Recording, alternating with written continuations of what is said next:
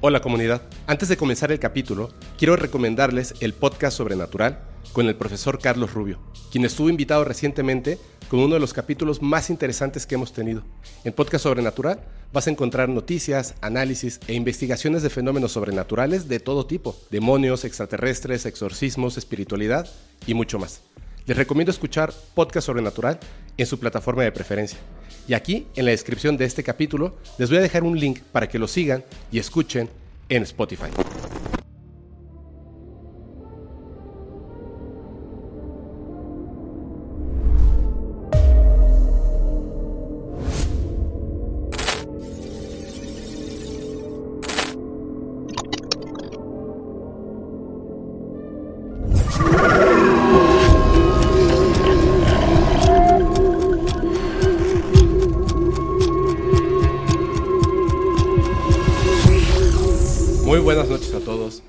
Bienvenidos a un nuevo capítulo de Podcast Paranormal. El día de hoy voy a hacerles una ligera advertencia antes de comenzar. Este es un capítulo especial que va a estar dividido en partes. No este capítulo, sino esta es la parte 1 de un tema extenso, profundo, súper interesante y que además está centrado plenamente en el fenómeno no humano extraterrestre. Y para eso Viene con, eh, nos viene acompañando mi amigo, mi querido amigo, Fermex. ¿Cómo estás? Hola amigo, muy buenas noches. Este, pues bien contento de estar nuevamente aquí. Eh, la verdad estoy súper emocionado con el tema que vamos a tocar hoy. Ajá. Y este, pues espero que les guste a todos. Les va a encantar. Hoy te estrenas. Sí, en los martes. Súper. Mira, oye, antes de que comencemos, primero que nada quiero agradecerte por varias cosas, No, amigo. no. De verdad, quiero agradecerte muchísimo. Yo nunca hago esto, a veces eh, pues mandan regalos y ciertas cosillas, que la verdad es que como que uno se da cuenta de la diferencia entre una persona que te quiere regalar algo y una persona que se quiere promocionar en el podcast. Ninguna de las dos está mal, por supuesto, las dos están bien. Sin embargo, este, algunas cosas de hecho le hemos hecho como mm, publicaciones, historias, eh, de cosas que la verdad son espectaculares y muchísimos regalos que me han dado, como los cuadros que, que nos hemos mostrado los viernes. Sí. Más, la playera que traigo, que tú me regalaste, que los hace tu hijo Alex, Ajá. este, y toda la merch. Pero eh, yo quiero que sepan que yo durante mucho tiempo estuve usando lentes Ah, ok. y me quejaba de los lentes porque sí me los dieron para leer y que me dijeron que miopía y que astigmatismo y que no sé qué tanta cosa. Sí. Y sí me di cuenta de que es estos lugares donde llegas y te dicen, ah, sí, ves la letra, no ves la letra, ya, toma, pum, te venden el lente, ¿no? Y dije, bueno, y me lastimaban. Entonces me dijo, Fer, a ver, déjame ver, porque Fer tiene una óptica. Me hizo la prueba y pues yo en realidad solamente necesitaba lentes para leer. Entonces, estos lentes, la verdad es que han sido unos grandes, grandes, grandes compañeros y se los comento porque la verdad es que Fer, eh, desde, que, desde que nos conocemos y es mi amigo, ha sido una persona que, la verdad, no manches, o sea, en todo, o sea, deja todo para, para pasar por nosotros al aeropuerto, llevarnos, acompañarnos, ayudarnos. Sus participaciones en el podcast han sido excelentes, te lo agradezco muchísimo. No, lo hago con- de verdad lo hago con muchísimo gusto y sabes que de corazón. ¿eh? Yo lo sé, yo lo sé, y sé que me dijiste que no lo hiciera, sé que me dijiste que no lo hiciera, yo quiero hacerlo, quiero recomendar el trabajo de Fer y su familia con Muchas la óptica, gracias. y aunque tú no me digas, yo voy a poner el nombre de la óptica y tu teléfono, o no sé, tu mail, o a ver qué hago, o tus redes sociales, que ahorita te las pregunto, porque si alguien en la Ciudad de México necesita, necesita o siente que necesita anteojos, yo les recomiendo de verdad que vayan con Fer y su familia. No, Se los muchísimas recomiendo. gracias. Muchas gracias. Y si dicen que van del podcast paranormal, ah, Un descuento. Un descuento. Oye, este, gracias por estar aquí, de verdad. No, este es un tema que me hiperfascina. Ujú. No conozco tanto detalle como quisiera, pero me hiperfascina. Por favor, antes de que comencemos, ¿cuáles son tus redes sociales? Eh, bueno, únicamente sabes que manejo Insta. Tengo Facebook, pero generalmente no lo uso. Ajá. Este, en Insta estoy como Fermex22 ujú, este, y nada más. Y nada más. Ajá, Ahí se en pueden Insta. comunicar contigo también. Sí, ¿no? por inbox o cualquier cosa que, que ocupen, ahí estoy a sus órdenes. Perfecto, perfecto. Pues mira, es un tema largo, es un tema complejo. Lo vamos Sí. a. yo voy a hacer una anotación antes de empezar. Ajá. antes de empezar. Desde que yo conocí este, este tema, estaba pues muy joven, me interesó muchísimo, porque siento que cuando las personas dicen que no hay evidencia del contacto con seres inteligentes extraterrestres? Por supuesto que sí. Hay muchos documentos, libros, películas, señales con Mel Gibson y Joaquín Phoenix del director M. Night Shyamalan. Hay muchas, muchas, muchas referencias en la cultura pop, muchas creencias al respecto, muchísima desinformación y además siendo un tema tan, tan, tan importante del fenómeno no humano, de la investigación del misterio, que tiene que ver con ciencia, eh, específicamente matemáticas, entre otras cosas, religión, sociedad, cultura, bueno, bueno, bueno, un sinfín de cosas tremendas. Vamos a hablar hoy del fenómeno de los círculos en los campos de cultivo, conocidos comúnmente en su nombre en inglés, que es crop circles. ¿Ok? Así es. Lo que les voy a pedir, que esta es la anotación que quería hacer desde un principio, sé, sé, sé, que les gusta que, que toquemos varios temas, extraterrestres, brujería, fantasmas. Este va a ser, vamos a estar centrados 100% en este tema, pero de verdad, si no les interesa mucho, denle la oportunidad. Es buenísimo, es buenísimo, es súper interesante, les va a reventar la cabeza y creo que, creo que vamos a lograr conjuntar en este primer episodio de, de los crop circles, creo que vamos a lograr conjuntar suficiente información para que de principio sepamos qué son, cuál es su historia y qué fenómenos increíbles directamente en los campos de cultivo se relacionan con cosas extraordinarias que por supuesto nuestra inteligencia humana nos da como resultado que esto no está siendo realizado por seres humanos. Así es. Así que, Fer, ¿quieres hacer un preámbulo antes de que comencemos? Sí, este, bueno, mira, yo estuve buscando información. Eh, aquí el, tema con los crop circles es que a veces muchas personas se quedan únicamente con lo que ven en, internet, a lo mejor con las fotos o a lo mejor con un video cortito, pero realmente es un tema muy, muy grande, es un tema muy vasto y desde mi punto de vista es un tema que solo abarca una de las tantas aristas que tiene el fenómeno eh, no humano o el fenómeno de los ovnis. Es uno de los tantos temas, pero este tema en especial de verdad es apasionante. Hay unas pruebas de verdad que son contundentes, como en todo este tipo de fenómeno, hay pruebas que son 100% reales y también hay crop circles que, no son reales. Claro, que son falsos. que son falsos. Pero es bien fácil, bueno, en el camino de, este podcast vamos a ir descubriendo cómo podemos distinguir o cómo podemos separar, cómo distinguir un crop circle real y un, crop circle falso.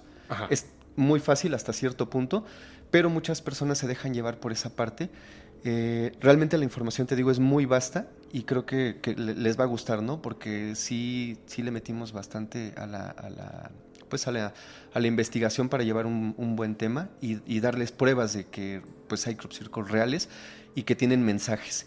Aquí se involucran muchísimo las matemáticas, la física, este, muchos, muchos temas, muchos temas. Bien, de hecho, eh, para empezar, o sea, les voy a hacer un, les voy a dar una breve idea desde mi punto de vista y también, pues, obviamente de lo que se ha estudiado, pero principalmente va a ser desde mi punto de vista qué es un, crop circle, ¿no? O sea, qué, qué exactamente qué es.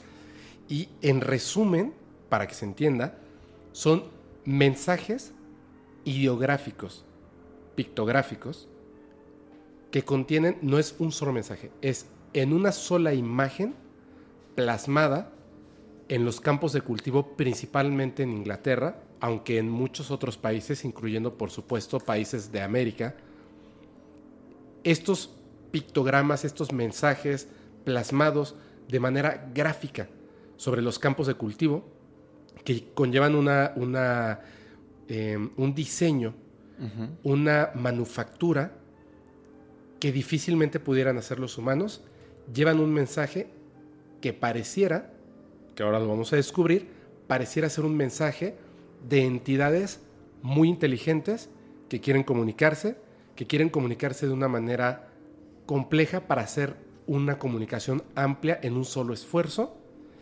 y que además son muy grandes, se hacen durante la noche en lugares que están siendo monitoreados en algunas ocasiones 24/7. Eh, y un detalle que es muy curioso, estos mensajes que plasman en los campos de cultivo pienso yo, seres extraterrestres, tienen unas cosas en particular que definen una de dos cosas que yo creo que es la segunda. La primera, conocen perfectamente al ser humano, perfectamente, a un grado de conocer incluso lo que va a ocurrir en el futuro con el ser humano, a ese grado, a ese nivel. O dos, las matemáticas, la geometría, la forma en la que nosotros percibimos la realidad y la realidad misma funciona de la misma manera para estos seres.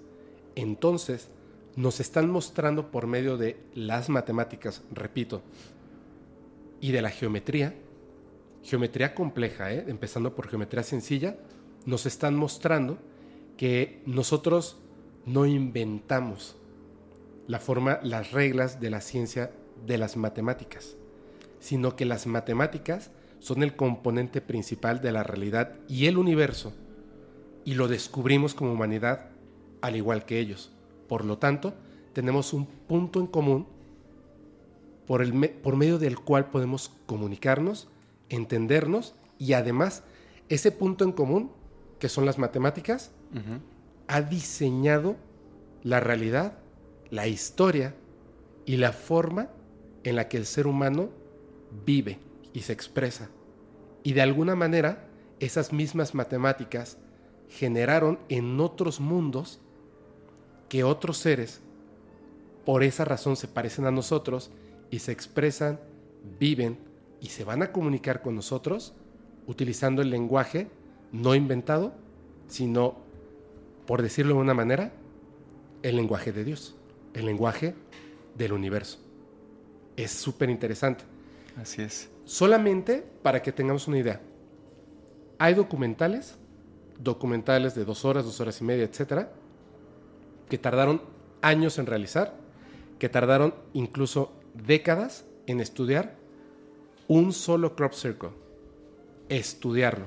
Y saben que después de haberlo estudiado durante una década, que da como resultado un documental que se queda cortísimo de la información, que contiene un solo crop circle, uno solo, ¿cuánto tiempo se necesitaría para que un grupo de seres humanos brillantes no para que sacara el mensaje o los mensajes ocultos dentro del crop circle, sino para crear un mensaje tan complejo para plasmarlo y luego esconderse y decir, jiji, lo hice con unas tablas este, en una noche de tormenta, en total oscuridad, y pude alterar las cámaras que apuntaban hacia el crop circle. Pero eso es, de, de principio es un crop circle, pero por favor, cuéntanos. Simplemente la simetría, ¿no? Que tienen, este, el mensaje. Este, algunos están relacionados con teoremas matemáticos complejos. ¿Cómo podrías tú hacer algo así en, una noche y con una perfección así, es, del 100%? Absoluta. ¿no? Eh, bueno, yo te quería platicar un poquito. A mí me gustaría viajar un poquito en el tiempo Ajá. y eh, contarte desde cuándo viene esa pues esa, esa necesidad de, comunicar algo, de plasmar algo a través de, ese tipo de, ideogramas. de ideogramas, o sea, de dibujos. Desde épocas muy, muy remotas se sabe que culturas separadas tanto por una línea de tiempo como por distancias enormes han empezado o empezaron a plasmar pequeños círculos eh, con ciertos elementos dentro. Desde un círculo que va este, ¿En espiral? En espiral, como una serpiente, hasta círculos ligeramente más complejos. Esos son los petroglifos que podemos encontrar eh, a lo largo del tiempo, que se han encontrado desde en cavernas, en piedras, etcétera. Que vaya, esos fueron tallados por el hombre, evidentemente. Sin embargo, a lo que yo voy es esa necesidad de transmitir algo con ese tipo de lenguaje. Esos petroglifos obviamente son muy semejantes a los crop circles que se fueron presentando a través del tiempo. Pero aquí la idea que yo quiero plasmar es desde cuánto tiempo atrás el hombre tuvo la necesidad de comunicar algo con este tipo de símbolos, símbolos geométricos y que fueron dejando un rastro a través del tiempo ese es parte de, bueno, donde yo, yo este, empezaría a contar la historia de los crop circles. Que esto es, te digo, básicamente hecho por el hombre, hecho por humanos, pero con ese mismo tipo de simbología. Y es que ese quiero, quiero remarcar eso que acabas de comentar, que es súper importante, porque nosotros estamos hoy en día acostumbrados a todo esto desde el momento en el que tenemos conciencia al nacimiento, podemos visualizar las cosas, escucharlas y más, pues ya estamos en, un mundo donde utilizamos la geometría, eh, los números y muchas cosas más, o sea, los vectores, ángulos, etcétera, etcétera, de una manera palpable siempre alrededor nuestro. Pero piensen en estas personas que estaban viviendo básicamente los primeros seres humanos inteligentes que empezaron como una sociedad y comienzan a hacer la observación de la naturaleza. Claro, claro que vamos a llegar a ciertas eh, cuestiones en, en común. Por ejemplo, el sol, la luna, son círculos. Así es. Entonces vamos a descubrir obviamente la geometría a partir de un círculo. Así es. Pero no importa en qué época, no importa en qué época. Cualquier ser humano inteligente que conozca los números y observe su entorno va a descubrir tarde o temprano, por ejemplo, pi. Ajá.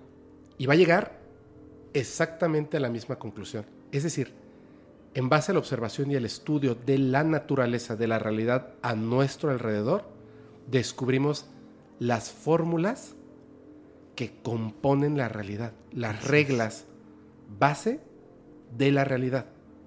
Y luego las interpretamos como matemáticas, geometría, simetría, eh, todo, todo lo que ustedes quieran de ciencia.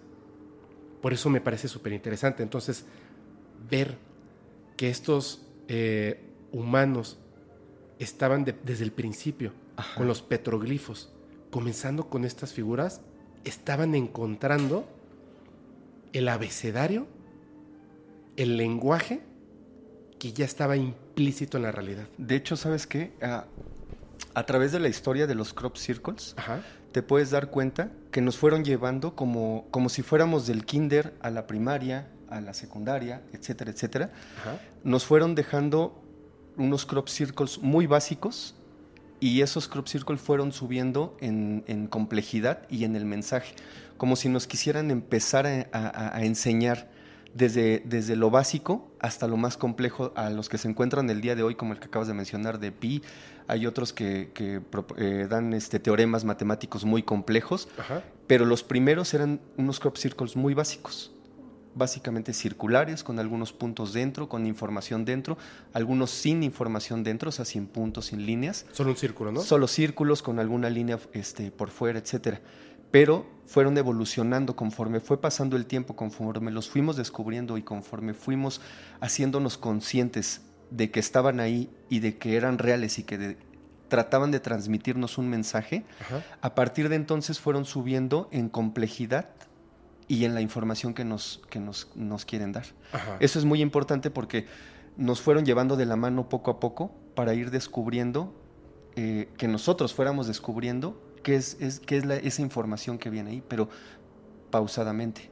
Y, además en estas clases que comentas, o sea, porque eso es, son clases, por eso la complejidad fue aumentando conforme transcurría el tiempo. ¿Cuándo más o menos comenzaron, que tengamos registro que comenzaron estas primeras clases? Eh, bueno, los, los, eh, bueno los petroglifos son una cosa, ¿no? Para que no se confunda. Los crop circles vienen desde más o menos, ¿qué te gusta? De los primeros que se encontraron en 1679, son, eh, se, se encontraron algunos. Fíjate, la, la forma en la que las personas tenían ese, eh, eh, en ese momento, la forma en la que pensaban qué podía ser, lo relacionaron obviamente al entorno en el que estaban viviendo, o sea, en ese punto. ¿A qué me refiero? Ya sé, tornados. ¿No? Sí, sí, ah, sí, sí, o sea, le, dieron muchas explicaciones, pero estamos hablando de 1679. Ajá. Eh, hay de hecho una, una impresión gráfica que se llama El demonio segador. Ajá. Esto es en, en Inglaterra se empezaron a encontrar algunos crop circles, pero la gente en ese momento los atribuía al diablo, a brujas, a hadas, inclusive a duendes.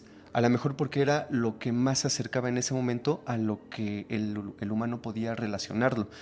Esa impresión sale y la llaman el demonio cegador. De hecho, es un, yo creo que lo vas a poner por aquí. Es un demonio como este, dándole la vuelta a un crop circle, el cual le, Lo está creando. Lo está creando.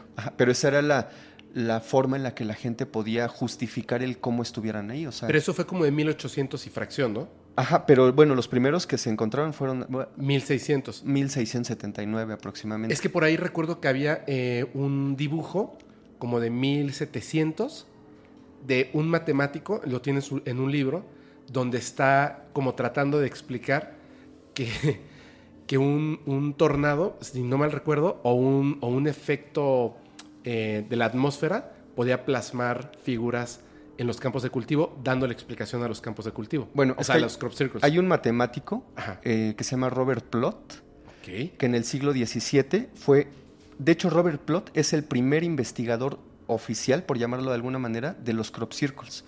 Él investiga cerca de 50, 60 a lo largo de toda, de toda su investigación sobre los crop circles Ajá. Y determina que pues sí están relacionados directamente con, con las matemáticas, este, con, con muchas cosas así de ciencia. Él Ah, es, eh, básicamente él es el primer investigador, Robert Plot, de los, de los crop circles. Sin saber qué era lo que estaba investigando. Sin realmente. saber qué era lo que estaba investigando, sin embargo le interesó el fenómeno que no tenía explicación en ese momento. Por supuesto. Más adelante está un matemático que se llama Gerald Hawking.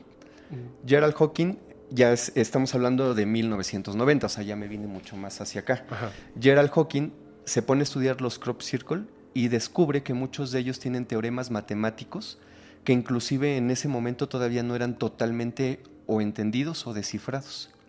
Wow. Él es un matemático, te digo, ya de una era mu- mucho más actual, en 1990, y se pone a estudiar todo este rollo, pero ya de una manera mucho más seria, y es donde descubre que pues está lleno de teoremas, muchos de los crop circles. Y es que además le, le toca la parte súper compleja porque las clases comenzaron en 1600. Ajá. Entonces, imagínate, o sea, 300 años y fracción después, casi 400 años después, estás estudiando, pero las clases comenzaron hace 400 años.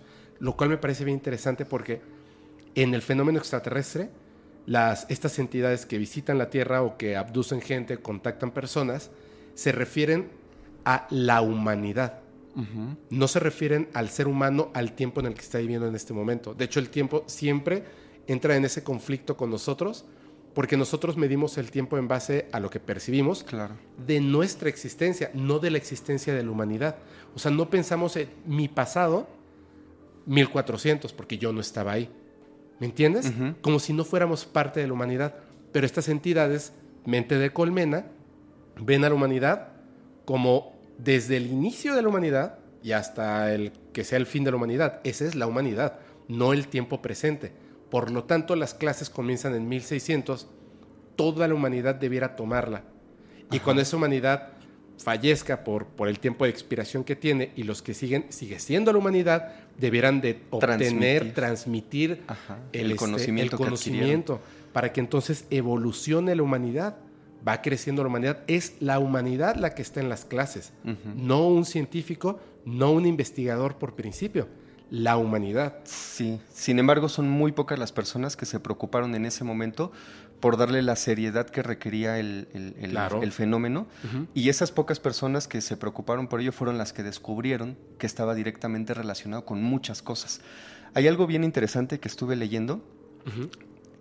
Cada crop circle tiene un mensaje distinto. Todos Ajá. tienen un mensaje. Sí. No todos los hemos descifrado ni todos los hemos entendido. Sin embargo, se, se sabe que todos tienen un mensaje. Ah, sí has oído hablar de los mandalas. Sí, claro. Bueno, los mandalas, al igual que los crop circle, curiosamente, bueno, esos vienen de la India, es otro rollo, Ajá. pero a lo que voy es que los mandalas igual son redondos, igual tienen un contenido, son simétricos y hasta cierto punto son perfectos en su simetría. Sí, sí, sí. Ajá.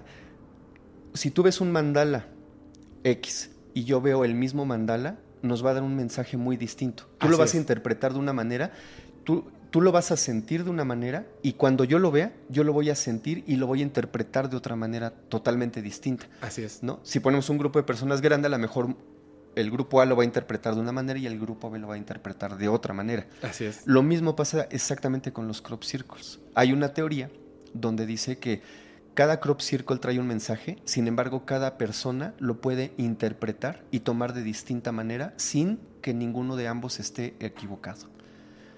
Entonces eso quiere decir que algunos de ellos transmiten incluso energía.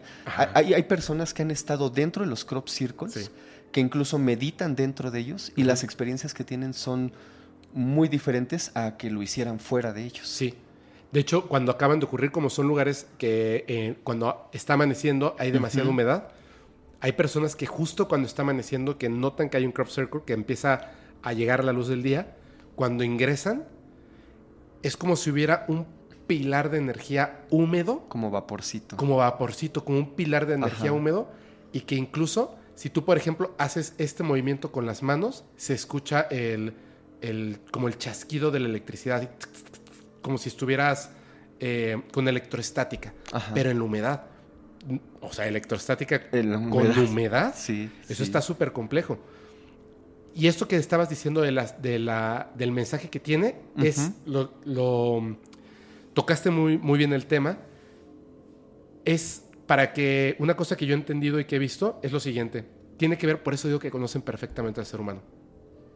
En las prácticas, por ejemplo, de la lectura de cartas, cada carta tiene un mensaje. Es una idea en específico, cada carta. Una carta al lado de la otra significa algo en específico. Pero si tú colocas la carta al revés, primero esta y luego esta, tiene otro mensaje. Ahora, si la carta está de cabeza y la siguiente está parada, es otro mensaje. Sin embargo, cuando yo veo las cartas, yo puedo interpretar un mensaje independientemente del que las cartas están diciendo.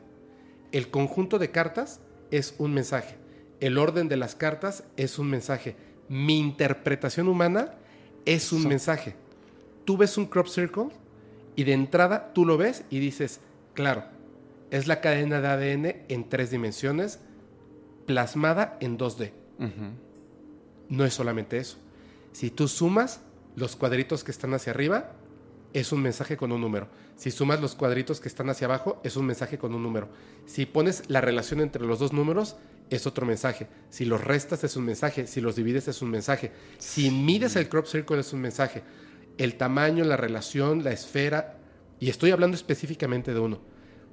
Han encontrado una cantidad de mensajes que tienen que ver con la informática, con las matemáticas, con la astronomía, con el ser humano, con la historia, con, con la computación, ya lo dije, la informática, con la tecnología y el avance que se tiene, fechas específicas en el tiempo, la relación del Sol con el planeta, la relación del Sol con el planeta y con la Luna, la relación de la Luna con el Sol, de la Luna con el planeta y con el Sol, la distancia que existe entre los astros, la distancia que existe entre un planeta.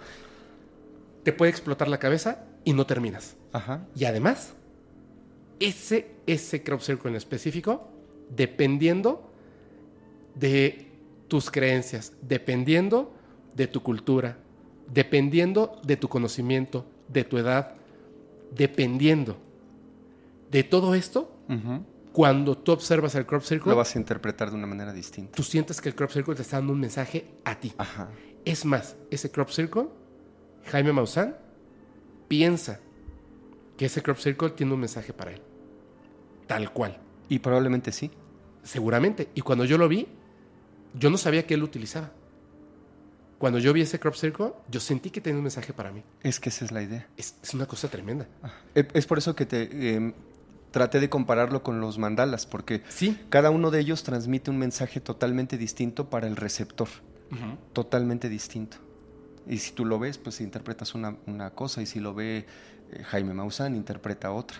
esa es la idea. Sí. Y es una de las tantas preguntas que, que hay, ¿no? De cómo cómo funcionan. Y que también estamos descubriendo, por ejemplo, en la tecnología, que una base muy importante para la comunicación, para los sistemas de radio, para las energías, para la comunicación, por supuesto, tiene que ver con los fractales, como un mandala, como un crop circle. Ajá. Que, también esta es otra cosa súper compleja que, bueno, eh, en algún momento... El 11 de agosto de 1991 aparece el fractal de Mandelbrot. Ese es un fractal es sumamente complejo, lo han estudiado mucho. De hecho, vamos a hablar un poquito más adelante, más a fondo de él. Pero es un fractal que aparece, súper complejo. Eh, obviamente es un teorema matemático. De hecho, si no me equivoco, ese fractal es parte de la teoría del caos. O sea, se relaciona directamente con la teoría del caos. La pregunta es, ¿ese fractal cuando fue hecho, bueno, ese crop circle, cuando fue hecho, tiene una exactitud matemática en todas sus partes y es algo que apareció en una noche. Es imposible inclusive replicarlo con un ordenador es complicado. Inclusive si lo quiere hacer un matemático a través de reglas, compases, etcétera, es sumamente complicado. Y el fractal que aparece en el 91, este, que es el fractal, obviamente hace referencia a, Mandelbrot, es totalmente perfecto. Imposible de replicar en una noche en un campo de, en una plantación. Imposible. Esto creo que va relacionado a lo que estás diciendo, que eh, son huellas matemáticas, ¿no? Básicamente. Sí. De hecho, ahorita vamos a llegar a, un punto donde las matemáticas y la topografía es, es, algo demasiado, demasiado complejo para un ser humano de poder realizar en un campo de cultivo ciertas acciones, o sea, ciertas cosas que nos dejarían como hacer algo semejante a esto. Por supuesto que el ser humano ha hecho crop circles, está ahí la H de History Channel, hay este, pusieron una vez un chip de un procesador de Intel. Hay una empresa que se dedica a esto. Pero ahorita vamos a llegar al punto. Ahorita que, pase la parte de la historia Fer, les voy a contar un poquito acerca de eso para que se entienda también. Ahorita que acabas de mencionar eso, parte de la historia, o sea que obviamente se debe de incluir. Eh, en Inglaterra, en algún momento, se se dieron la autoría a dos personas de los crop circles. Sí, dos personas mayores. Dos personas de la tercera edad que de buenas a primeras dijeron, nosotros los hicimos todos. De hecho, cuando los fueron a investigar, los fueron a entrevistar, uno de los investigadores le preguntó, no a ellos, le preguntó a sus esposas y les dijo, oye, ¿de verdad este, sus esposos son capaces de replicar todas estas maravillas que están apareciendo en los campos de cultivo? La respuesta de sus esposas fue no, no, no tienen esa capacidad, no, sabemos por qué lo están diciendo, pero no tienen esa capacidad. Sin embargo, los medios este, ingleses les piden que hagan un... Danos una demostración. Hacen una, especie como de... círculo, de círculo con una especie de como avellana dentro, algo así raro. Este, por ahí está la foto en internet. Está la, un crop circle muy parecido, original, y el que hicieron ellos. No, o sea, de verdad parece... O sea, ellos sí, literal, lo aplastaron con tablas y con los pies. No hay simetría. Eh, estudiaron el, corte en los tallos, el doblez en los tallos. Están rotos, están mal doblados, no son simétricos. La planta ya no está viva, por supuesto. La planta ya pues, la destruyeron. Este, no... Hay un punto central desde donde tiran la cuerda para poder hacer el círculo perfecto. Ajá. Sin embargo, no es perfecto. Y sin embargo, no es perfecto. No es perfecto. Y si lo ves a la distancia, este, pues no, o sea, no, tiene nada que ver con los crop circles tan complejos que hay y que realmente si tú te pones a estudiarlos es imposible que un ser humano los haya hecho. En las condiciones en las que aparecen, generalmente el 90% están diseñados en la noche, o sea, bueno, aparecen en la noche. En cuestión de minutos. Incluso hasta segundos. Hay una prueba que, se hizo donde es tan rápido el, cómo los hacen que una abeja quedó de cierta manera incrustada por el calor a, una, a uno de los tallos. Eso quiere decir que es tan rápido que son microsegundos lo que tarda en, en, dar la vuelta a lo que sea que los haga y dejar el, crop circle como, como debe, o sea, como lo quieren dejar. La abeja no tuvo ni siquiera el tiempo para, para, volar. para volar. O sea, fue inmediato, o sea, fueron microsegundos según los estudios que le hicieron, le hicieron estudios justo a esa abeja, pegada a ese tallo. O sea, se quedó fusionada, digamos, al tallo. Sí, de alguna manera se quedó fusionada, no tuvo el tiempo para, para, para volar. O sea, fue rápido. Si tú haces eso con tablas, bueno, le das como dos días a la abeja para que vuele, ¿no? Pero, pero en esta prueba que hicieron no tuvo tiempo. O sea, imagínate la velocidad con la que estos crop circles originales son creados. No, que O sea, son segundos. De hecho, ¿sabes qué? Hay una historia bien famosa. Uy, ah, es que tú vas a hablar de ese. Que pasa la avioneta y cuando viene de regreso, ah, ya está. Una cosa. Sí, es cuestión de 30 minutos. Sí. En lo que pasa la avioneta. Y cuando viene de y regreso. Cuando regresa ya está ahí el crop Ya está. Perfecto. Pero, ahorita vamos a ese. Fíjate que, me decía el señor Jaime Ozán, que le mando un saludo. Decía que este, me comentó en un momento, creo que está en el capítulo. este, sí, Sí, sí, sí, pero es que después lo comentamos así como que un ratito porque yo le decía, sí, es increíble esto, ¿no? ¿Cómo es, o sea, qué bien, qué bien nos han entrenado al ser humano. Nos ponen un extraterrestre y le ponen una etiqueta que dice niño de 8 años, es un niño de 8 años, pero ningún niño de 8 años tiene un cráneo así, pero ahí dice niño de 8 años. Ajá. Sí. Pero no es, o sea, ve el tamaño de los brazos, la medida del cuerpo, la proporción, no, dice niño de 8 años. Wow. Básicamente esto que hicieron estas personas cuando uno estudia el fenómeno, que sería lo mínimo antes de decir si fueron estos señores, lo mínimo, es como si yo agarrara en este momento una libreta y dibujo así a mano, ti, ti, ti, una persona y le pongo una sonrisa así, ahí está. Yo pinté la Mona Lisa. No, puedo pintar, pero yo no pinté la Mona Lisa. no manches, no. O sea, solo tienes que voltear a ver la Mona Lisa. Y voltear a ver mi dibujo. Por supuesto que no lo hice yo. Así de fácil.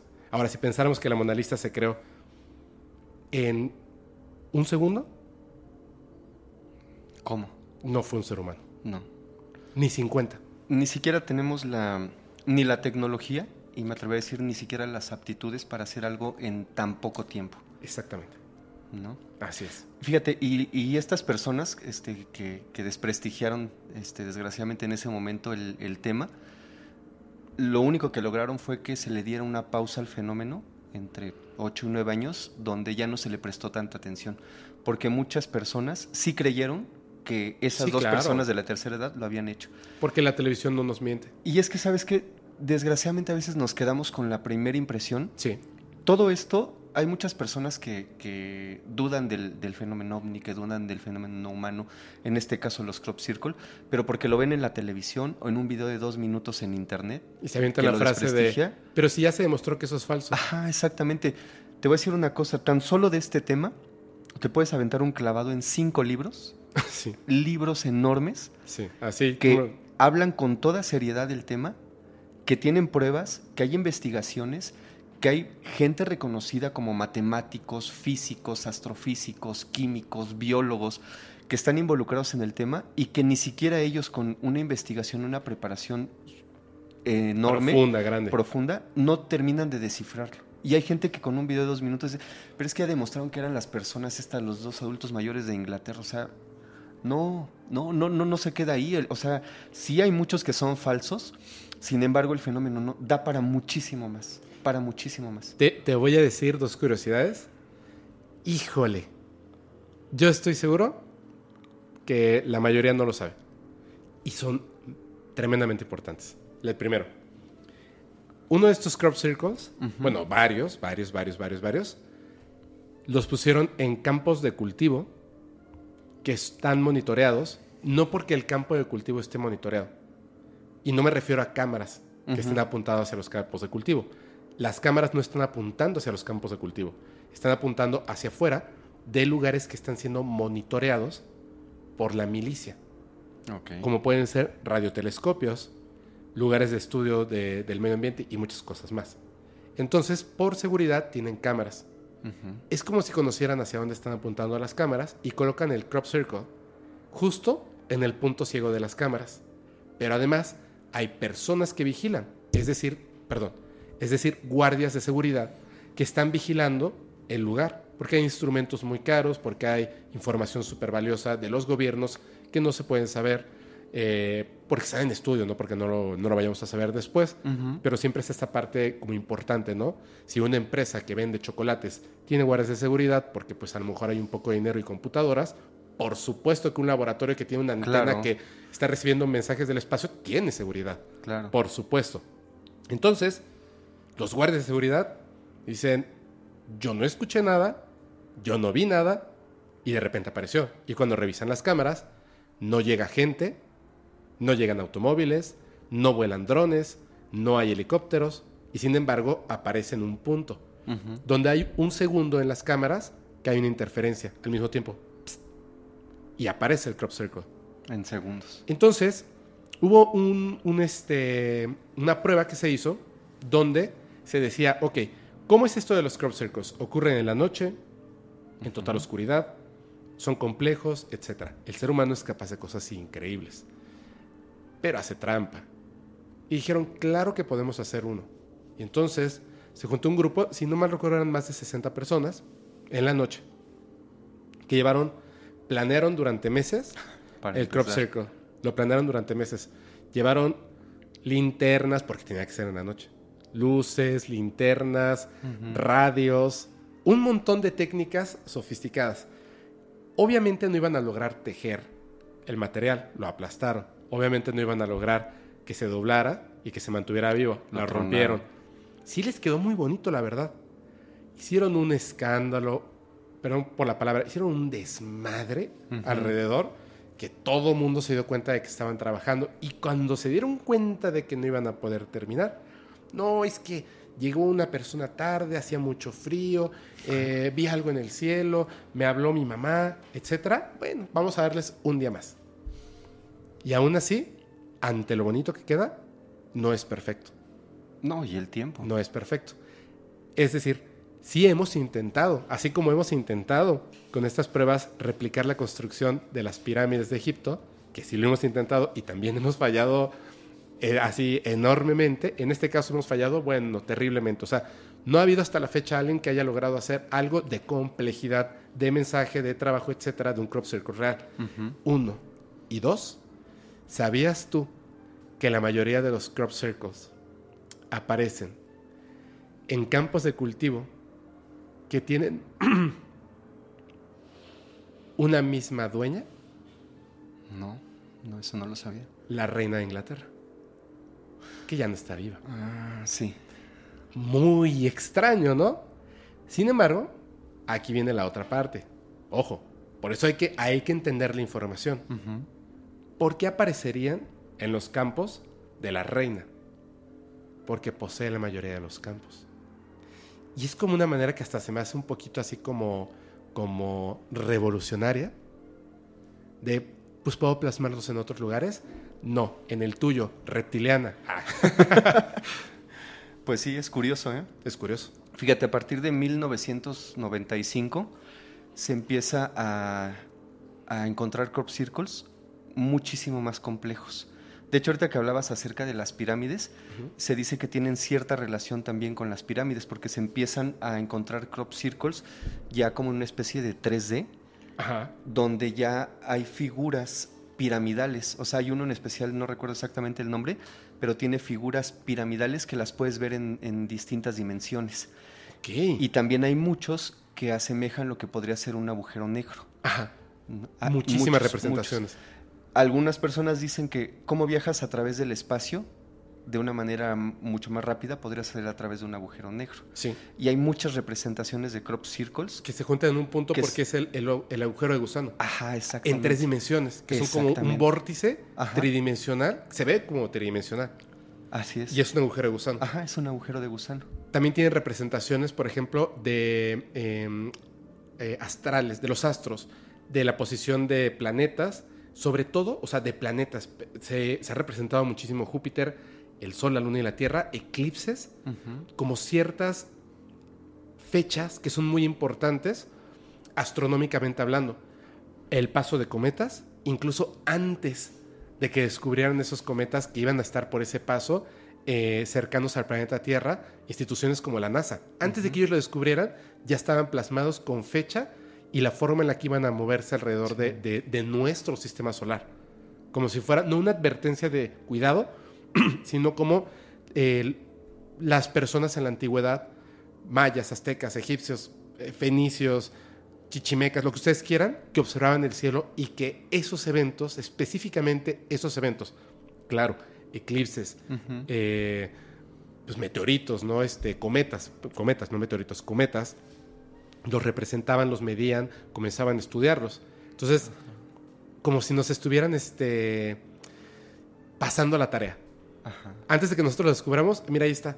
Que esas son las partes donde yo digo, ok, ante todo, la grandeza y la inteligencia del ser humano poniéndose de acuerdo, trabajando en conjunto, mm, una y otra vez, prueba y error, prueba y error, y que sean capaces de hacer algo como lo que está en tu playera. Ok, ok, perfecto, sí. ¿Y cómo sabían estas personas que decidieron hace dos años o diez años que tuvieron años de entrenamiento, millones y millones y millones y millones y millones de dólares o la, moneda que ustedes usan en su país, para poder entrenar a personas, para mantenerlas en silencio, para que no digan nada, para no recibir nada a cambio, para meterse en el campo de cultivo de otra persona. Y además, además, construir una estación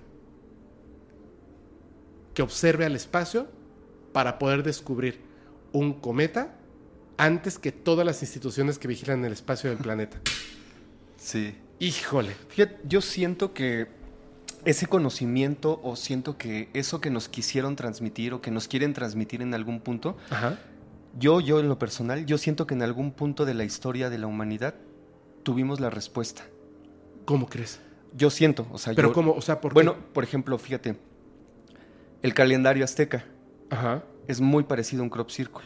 Sí. Es, un, es simétrico, es redondo y en su interior tiene información. Sí. Información de, pues de sus, de sus años, de sus fases. Ujú.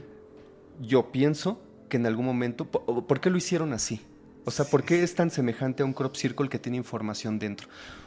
Simplemente este. Sí. O sea, si tú lo ves de lejos, es muy parecido a- al, al calendario azteca. Sí. Obviamente este tiene un mensaje totalmente distinto, está escrito en un código binario y trae un mensaje específico que ya se descifró Ajá. en código binario. Pero a lo que voy es, en muchas culturas puedes encontrar círculos, así, básicamente, círculos con información adentro. Yo pongo como referencia el calendario azteca, el cual se asemeja demasiado a los crop circles. Y, y déjame, déjame preguntar algo. No, estoy seguro. ¿No lo pusieron una vez? ¿O era el calendario maya? ¿En un crop circle? Sí. No, el azteca no. Él fue el maya el que pusieron. Ajá, Literalmente pusieron un calendario maya. ajá, sí, sí, sí. me que marcaba que una fecha en específico. Sí. Sí. Tenemos que hablar en eso en la parte 2. Sí, sí, Sí, sí, sí, porque sí es cierto, ¿verdad? es- Sí, sí, pero hay mucha información al respecto de eso Ok. también. O sea, es como otro tema ya muy, muy profundo. Pero sí te das cuenta las similitudes que hay. Sí. Desde el principio de la historia tratamos de representar, o el humano en ese momento trató de representar algo con círculos, con figuras, con circunferencias. Pero a ver, algo tan, tan complejo como el calendario azteca, que además el calendario azteca sí, este, sí es exacto con, con el tiempo como lo vimos nosotros. Ajá. El nuestro no, por eso febrero a veces tiene un día más. Ajá. Y además está desfasado unos minutos y varias cosas. El de ellos no. Ujú. de ellos sí era perfecto. No me gusta nunca esa idea de que el ser humano no fue el creador y el descubridor de, de algo tan perfecto. Pero si nos fueron a poner ahí un, un calendario maya y nos están poniendo y nos están dando clases y de repente, híjole, ¿no será posible que esta primer parte de la humanidad sin tanta tecnología pero avanzados en ciencias y espiritualidad mucho más que nosotros, ellos sí prestaron atención y tomaron las clases? Por supuesto, por supuesto que sí. Es que yo le encuentro tantas similitudes a tantas piezas prehispánicas. O sea, Sí. tú simplemente ve al, al- al museo que está aquí en el centro, este, el Museo de Templo Mayor, y te vas a encontrar infinidad de piezas redondas, simétricas, con información dentro. Sí. Muchas, muchísimas. Y si empiezas a hacer una comparación con los crop circles, te das cuenta que es una forma de comunicación que quizás nuestros ancestros, de alguna manera, dominaban y que nosotros actualmente, como tú dices, con toda la tecnología, con todo el conocimiento, nuestras computadoras, nuestros supercelulares y demás, no lo hemos podido descifrar. Quizás, no sé, como lo acabas de decir tú, porque estamos vibrando en un espiritualmente de una manera muy distinta. Es que so- somos la generación, y me refiero a la humanidad, somos la generación que no quiso ir a clases. Ajá. De verdad. Literal, Porque descub- descubrieron las maquinitas, ¿no? Sí. Sí, sí, sí, sí, sí. O sea, eh, eh, a ver, para que se entienda, es que tecnología, el uso de la tecnología no es lo mismo que inteligencia. No es lo mismo. De verdad. No. Fíjense en esto, fíjense en esta analogía. Es muy clara, es muy sencilla. El que crea la tecnología es, un, es una persona muy inteligente. Por supuesto que estudió y obtuvo Claro. hablado. Yo tengo aquí un celular. ¿Cómo Yo no, yo no sé cómo funciona. Si yo le doy este celular a un niño de 8 años y sabe utilizarlo perfectamente bien y yo le pregunto, oye, ¿cuál es la capital de X, Ajá. tal país? Y no sabe, lo busca y lo encuentra. No es un niño inteligente, es un niño que utiliza la tecnología. Tiene un recurso. Utiliza la tecnología. Nosotros somos una humanidad que posee y utiliza la tecnología. Pero si yo le pregunto a un niño de hace 100 años, donde no había, pero nada parecido a la tecnología que tenemos ahorita, que tenía que ir a la escuela porque estaban las frases estas horribles como la letra con sangre entra, híjole, O sea, estaban encima de ti. Le hago la misma pregunta. No hay un dispositivo tecnológico para que observe. Y sabría la respuesta. ¿Cierto? Probablemente. Probablemente. Lo voy a poner de otra manera. Yo agarro, me voy así. Me voy a la época de los mayas. A la época de los mayas. Exacto. Y a cualquier maya, a cualquiera, a cualquier maya, que yo sepa que ha estudiado, le pregunto algo de matemáticas, de astronomía, me va a responder con una, precisu- una eh, Precisión. precisión increíble. Si yo le pregunto a alguien de la misma edad en esta época y le retiro el celular, No te vas a ver. difícilmente vas a ver. Sí. Difícilmente vas a ver. Entonces, la tecnología no es inteligencia. La creación de tecnología es en base a una persona o un grupo de personas inteligentes. Claro. Pero la humanidad, y, y yo ya no quiero que empiecen a pensar que yo estoy diciendo que la tecnología nos vuelve tontos, pero lo ha hecho. Entonces, posiblemente ellos sí tomaron las clases. Sí, porque tomando tu mismo ejemplo, si tú te vas al año 1350, antes de la colonización, antes en la época prehispánica, y tú le preguntas a, a un azteca, a un mexica, que te explique qué es el calendario, seguramente te lo podría explicar perfectamente bien porque tiene el conocimiento, sin tener tecnología. Sin embargo, pregúntaselo a una persona de la época actual y sí, pues puedes sacar toda la información del celular, pero eso no quiere decir que tenga el conocimiento. Sin embargo, tiene, tenemos los recursos, ¿no? Para poderlo hacer. Claro. Pero eso no nos hace inteligentes. Sí, y además, o sea, desde ponerlos al mismo, al mismo nivel, pues es, es complejo, ¿no? Porque a lo mejor hace, hace varios siglos pues pensaban que la Tierra era plana, ¿no? Ajá. Lo peor de todo es que con toda la tecnología y todo el conocimiento hay personas que piensan que lo es todavía. Aún, sí. Esa es la cuestión interesante y que, o sea, por eso les dije, esta parte de los crop circles es bien compleja, súper compleja, súper compleja. Pero a ver, ¿quieres continuar con la historia? Porque No, pues, brincamos Sí, ya nos fuimos a los sí, aztecas. un chorro de cosas. Pues, bueno, básicamente traté de resumir un poquito la historia porque sí es un es muy larga. No, Este, cuéntanos. traté de darte de, de darte como los, los pormenores más interesantes de cómo fue evolucionando desde épocas muy antiguas hasta el día de hoy. Ajá. Eh, sin embargo, te digo, a partir de 1995 es cuando se empiezan a presentar ya figuras como fractales, figuras ya con teoremas matemáticos, o sea, ya figuras más complejas, como si ya hubiéramos avanzado en la comprensión de los primeros crop circles, ya pasamos ciertas clases, ciertas personas, no todos, o sea, gente que yo considero que se, se enfocó en eso como matemáticos, físicos, etcétera, y ya nos empiezan a dejar mensajes muchísimo más complejos. No sé si vas a hablar específicamente del, del crop circle, que tiene la respuesta de, al mensaje de Arecibo que se mandó al espacio. Este, No, porque ya, ya lo hablé en un capítulo Ajá. y en dos en vivos. Pero, o sea, ¿lo volvemos a tocar el tema? ¿Cuál es No, bueno, a mí se me hace muy interesante. Súper interesante. Porque es una respuesta a un mensaje que mandaron Frank Drake y este Carl Sagan al espacio, donde mandan ciertos datos nuestros. Sí. O sea, mandan, creo que de inicio, la, los números del 0 al 9, Mandan este, nuestra, El sistema solar. el sistema solar, también mandan un- una especie de, de representación de un nombre Ajá. que nos ponen de dos metros, como si todos midiéramos dos metros, Sí. este, y parte de la cadena del ADN, si no me equivoco. Sí, sí, sí. La cadena del ADN, el- la cantidad de personas que, que habitamos el planeta, Ajá. o sea, la cantidad en números, en una representación. También pusieron el, la tabla de los elementos químicos, la tabla periódica de los elementos químicos. Y también pusieron el sistema tecnológico por el cual se envió el mensaje al espacio, Ajá. la antena de radio. Ajá, el, el de Arecibo. De hecho, esa es la parte curiosa que tiene que ver con los fractales, porque entre toda la respuesta, ellos también tenían una antenita, pero no era una antenita como la nuestra, que es, parece como, como un, un arco con una M, Ajá, sí. que es la- el rebote del, de la onda la que se señal. está mandando, la señal. Sino que ellos, es como si no hubiera un objeto físico y era un fractal.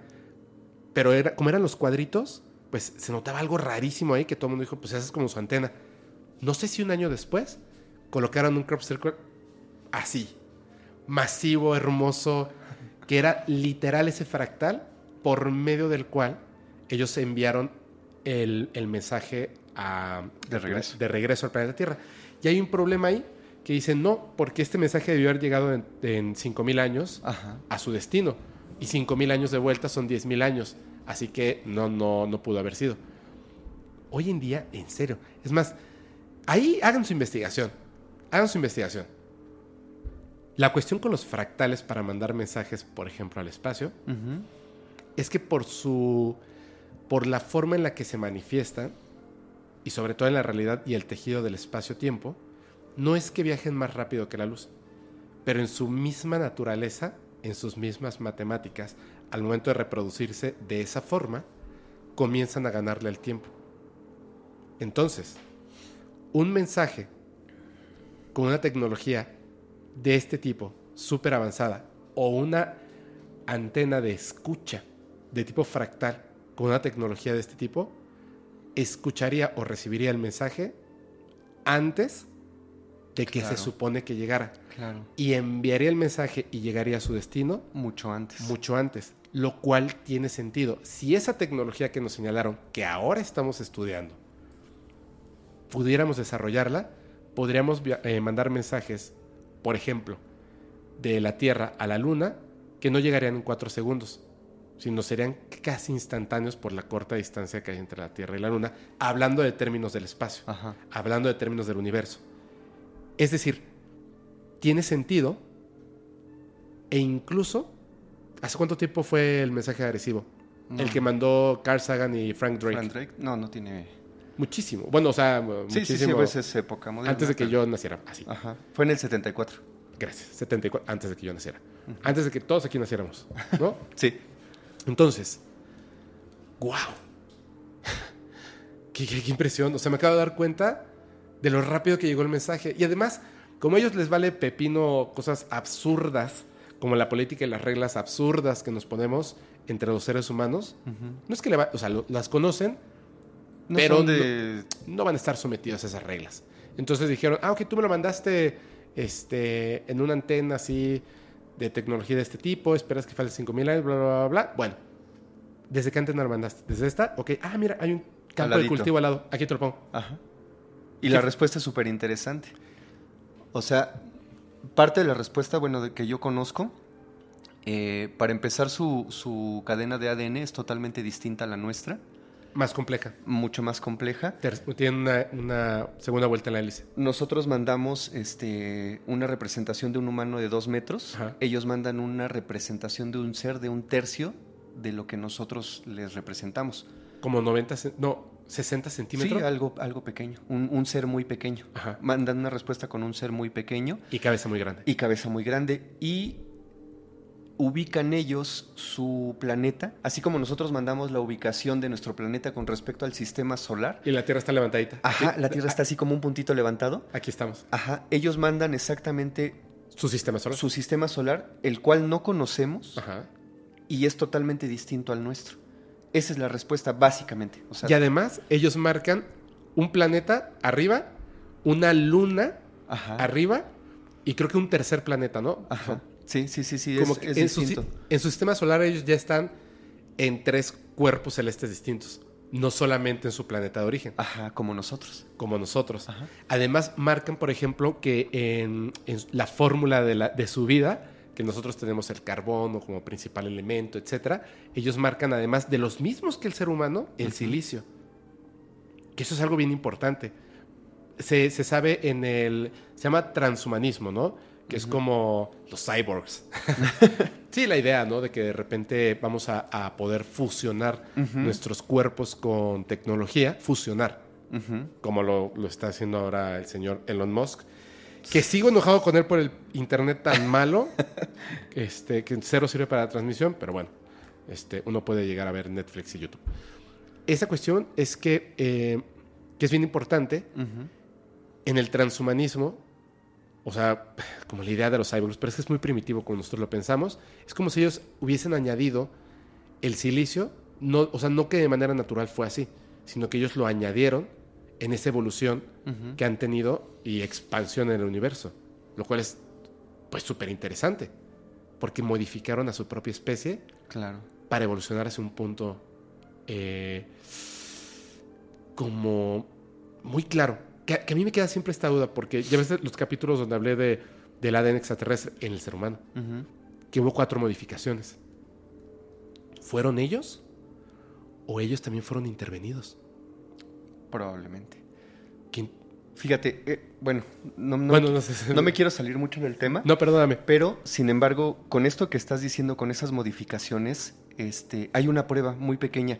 En los campos de cultivo, eh, donde se han presentado crop circles, Ajá.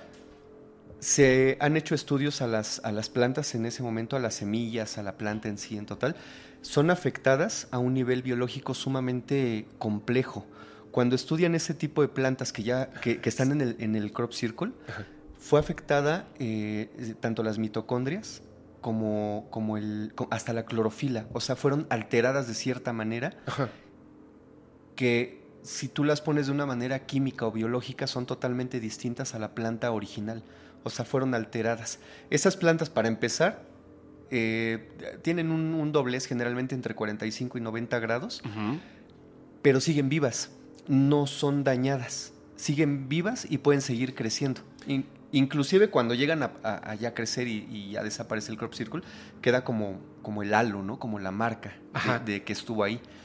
Y las semillas también son alteradas. Hay unas semillas que, las, digamos, la semilla original eh, del, no sé, del arroz, por ejemplo, del maíz, etcétera, es de este tamaño y en- encuentran unas semillas ya mucho más evolucionadas, más grandes. Pero hay que recordar esto. O sea, esta planta tenía la semilla normal. Ajá. En cuestión de segundos, construyen un crop circle y la semilla, la planta, ha sido modificada. Sí, sí, sí, porque el estudio a la planta es inmediato, no es como a las siguientes tres este, siembras, no. Ajá. O sea, es inmediato y hasta donde yo pude entender, te digo, es alterado desde la mitocondria hasta, hasta la clorofila de la planta. Es totalmente distinto el componente o, el- o la formación biológica que tiene esa nueva planta o esa nueva semilla contra la que tenía hace una hora. Totalmente distinto. Y que- creo que va de la mano con el tema que estabas tocando acerca de las alteraciones este, genéticas, ¿no? De Sí, sí, sí. Porque eh, había hecho esa referencia yo de que cómo, cómo una inteligencia podría alterar el ADN de una especie. Y puse el ejemplo, el ser humano lo hace Ajá. con las plantas. O sea, lo que consumimos está alterado genéticamente. Por supuesto. Ahora, en esta parte de que, regresando a los círculos en las cosechas, hay una cosa que es, que es bien interesante. Si, si ustedes toman, por ejemplo, eh, un elote, ¿no? Ajá. Porque han aparecido también en campos de cultivo donde, de elote, tal cual. Y lo doblan 90 grados, se quiebra, crack. A lo mejor se queda, pues, adherido por, por las paredes, ¿no? De- del este Sí, las de hojas la, o los sí, tallos. de la base, pero ya está rota y por supuesto muere esa planta. Ya está, va a morir, ¿no? Más allá, aparte de la, de la modificación. En los estudios que se han hecho, porque estas plantas, aunque están dobladas a 90 grados o a 45 grados, Así es. al estar dobladas, y hay una razón para que estén a 45 y a 90 grados, pero al estar dobladas, la esquinita no está doblada. Lo que sucede es lo siguiente. Piensen en las plantas, cómo está la ramita, lo que se conoce como el codo, y después continúa la rama, codo, rama, Sí, codo. sí, Así sí, es. Exactamente en el codo, si tú doblas el codo, se rompe. Ajá. Es como si a la altura de los codos, más o menos, hubieran calentado Sí. como con microondas, solamente ese espacio, no todo el espacio, solamente como, como una. mm, como un grosor muy liviano, así recto. O sea, si ustedes se, se- se inclinan, eh, se ponen en cuclillas y vieran así, como que solamente un centímetro completamente para ciertos círculos. Porque hay otros que son más bajos, más altos y funcionan distinto, por eso está a 45, 90 grados Ajá. y después de calentarlo tan, tan, tan rápido y que se doblara la planta, lo volvieran a enfriar tan rápido que la planta es como si no se diera cuenta y no muere. Ajá. Como si hirviera la materia tan rápido que se pudiera estirar y entonces al momento de enfriarse no sufre la planta. Como si hubiese crecido deforme Ajá. desde el inicio, pero no, estaba normal. no está doblada, es- está alterada de una manera, con una Sin tecnología dañarla. sin dañarla.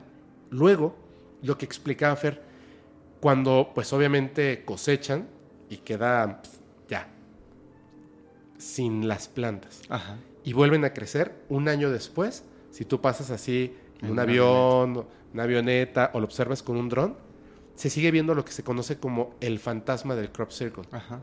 Se sigue viendo, lo cual es como si hubiera dejado la planta anterior que fue cosechada, hubieran dejado una información genética en todas las plantas, en todo el campo de cultivo, y dejara un sesgo de lo que fue el mensaje del año pasado Ajá. que eso está está súper raro. Y un detalle todavía más, que además es súper interesante, en algunos campos de cultivo, bueno, son dos cosas, Ajá. en algunos campos de cultivo, cuando empiezan a estudiar todo esto, se dan cuenta que en la raíz de la planta, este efecto como de microondas, electromagnetismo, no sabemos exactamente qué, ¿Qué tipo de tecnología? qué tipo de tecnología, es como si las raíces, el agua a su alrededor, los minerales a su alrededor, la tierra, digamos, que tiene estos minerales, los minerales que tienen una interacción magnética, se juntaran por este efecto y quedaran como en forma de esferitas juntas, pero no los ves a simple vista. Lo puedes ver con un microscopio, o sea, ves el grupo de metales que se juntaron y al verlo en un microscopio tienen la misma forma que el crop circle. Sí. te O sea, ¿qué? Y además, además, además de doblarlos en la oscuridad de todos estos efectos, están tejidos. Sí. Bien bonito. Está, hay unos tejidos. Qué barbaridad. Qué, qué barbaridad. Va- mientras, mientras estemos hablando, en este sí va a haber un montón de evidencia. Van a haber fotos de todo lo que se está hablando. Van a haber videos de estos tejidos a detalle de una persona. Yo tengo ese video desde hace años. Ahora haz eso con una tabla y dos, No dos tablas y una cuerda. No, Imposible. no, No lo puedes hacer. no, imposible. No, no, no se puede, no se puede. Y todavía falta. Uh, bueno.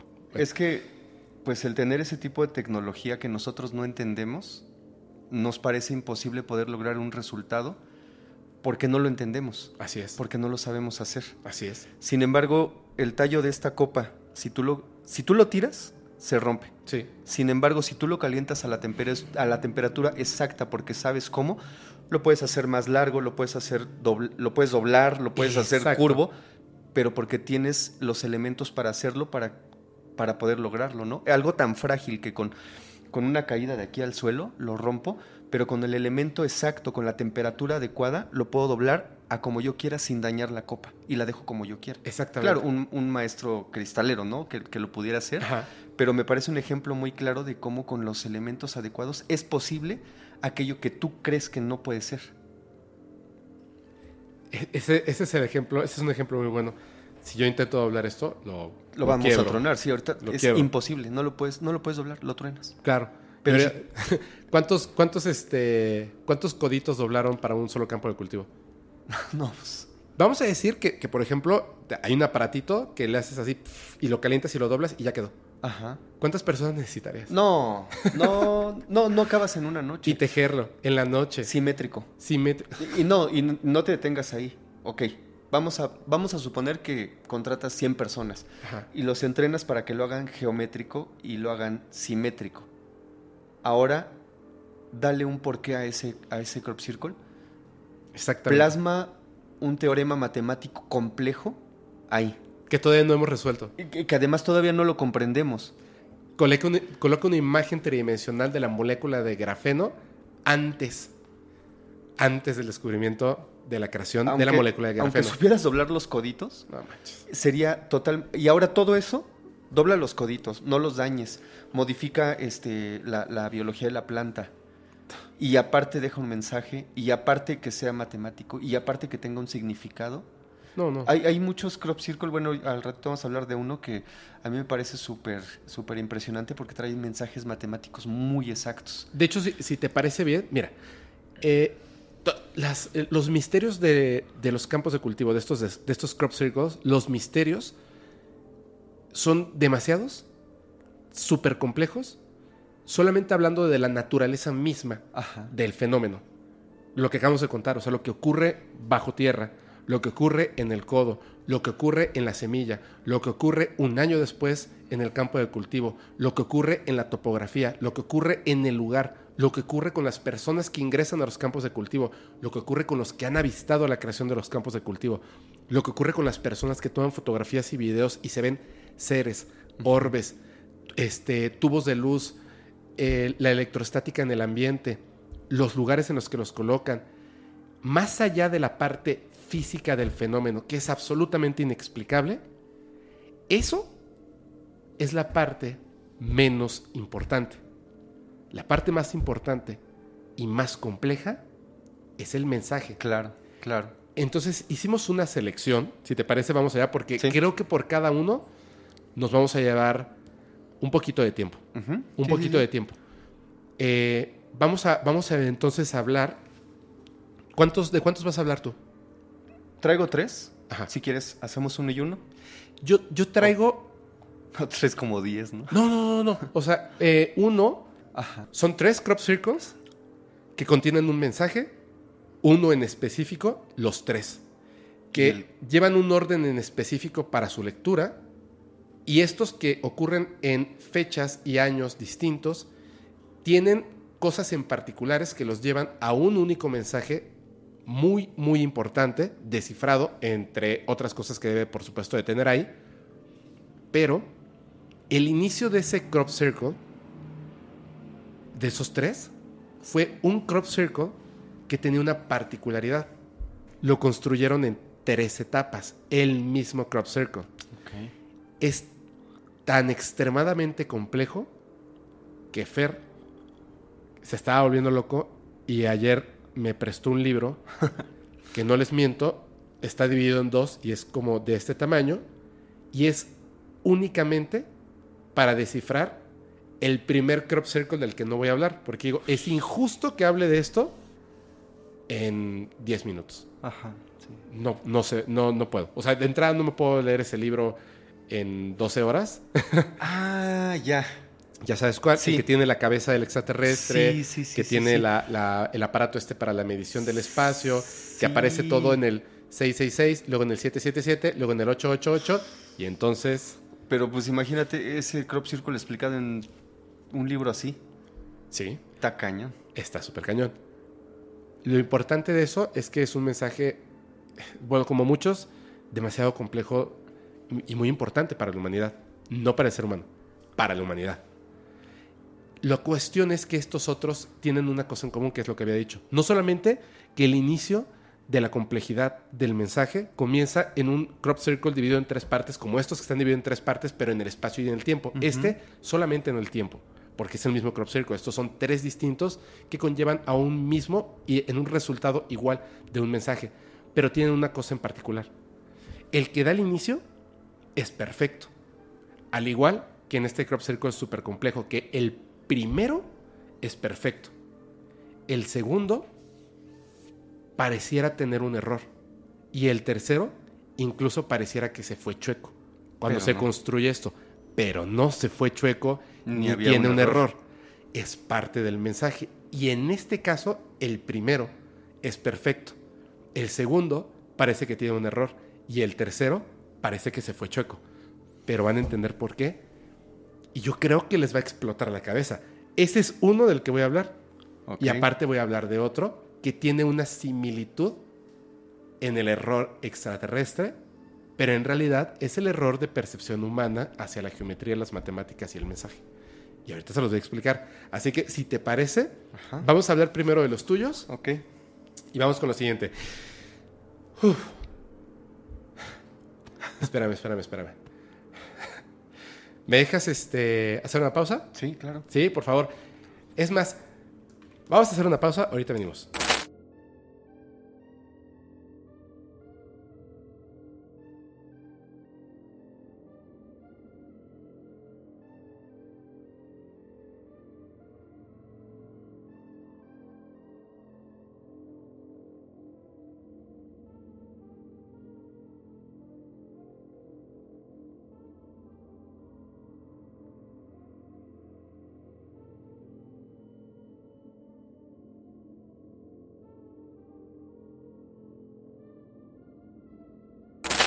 Y bueno, regresamos a esta brevísima pausa. Les mostramos ahí unas cosas chidas.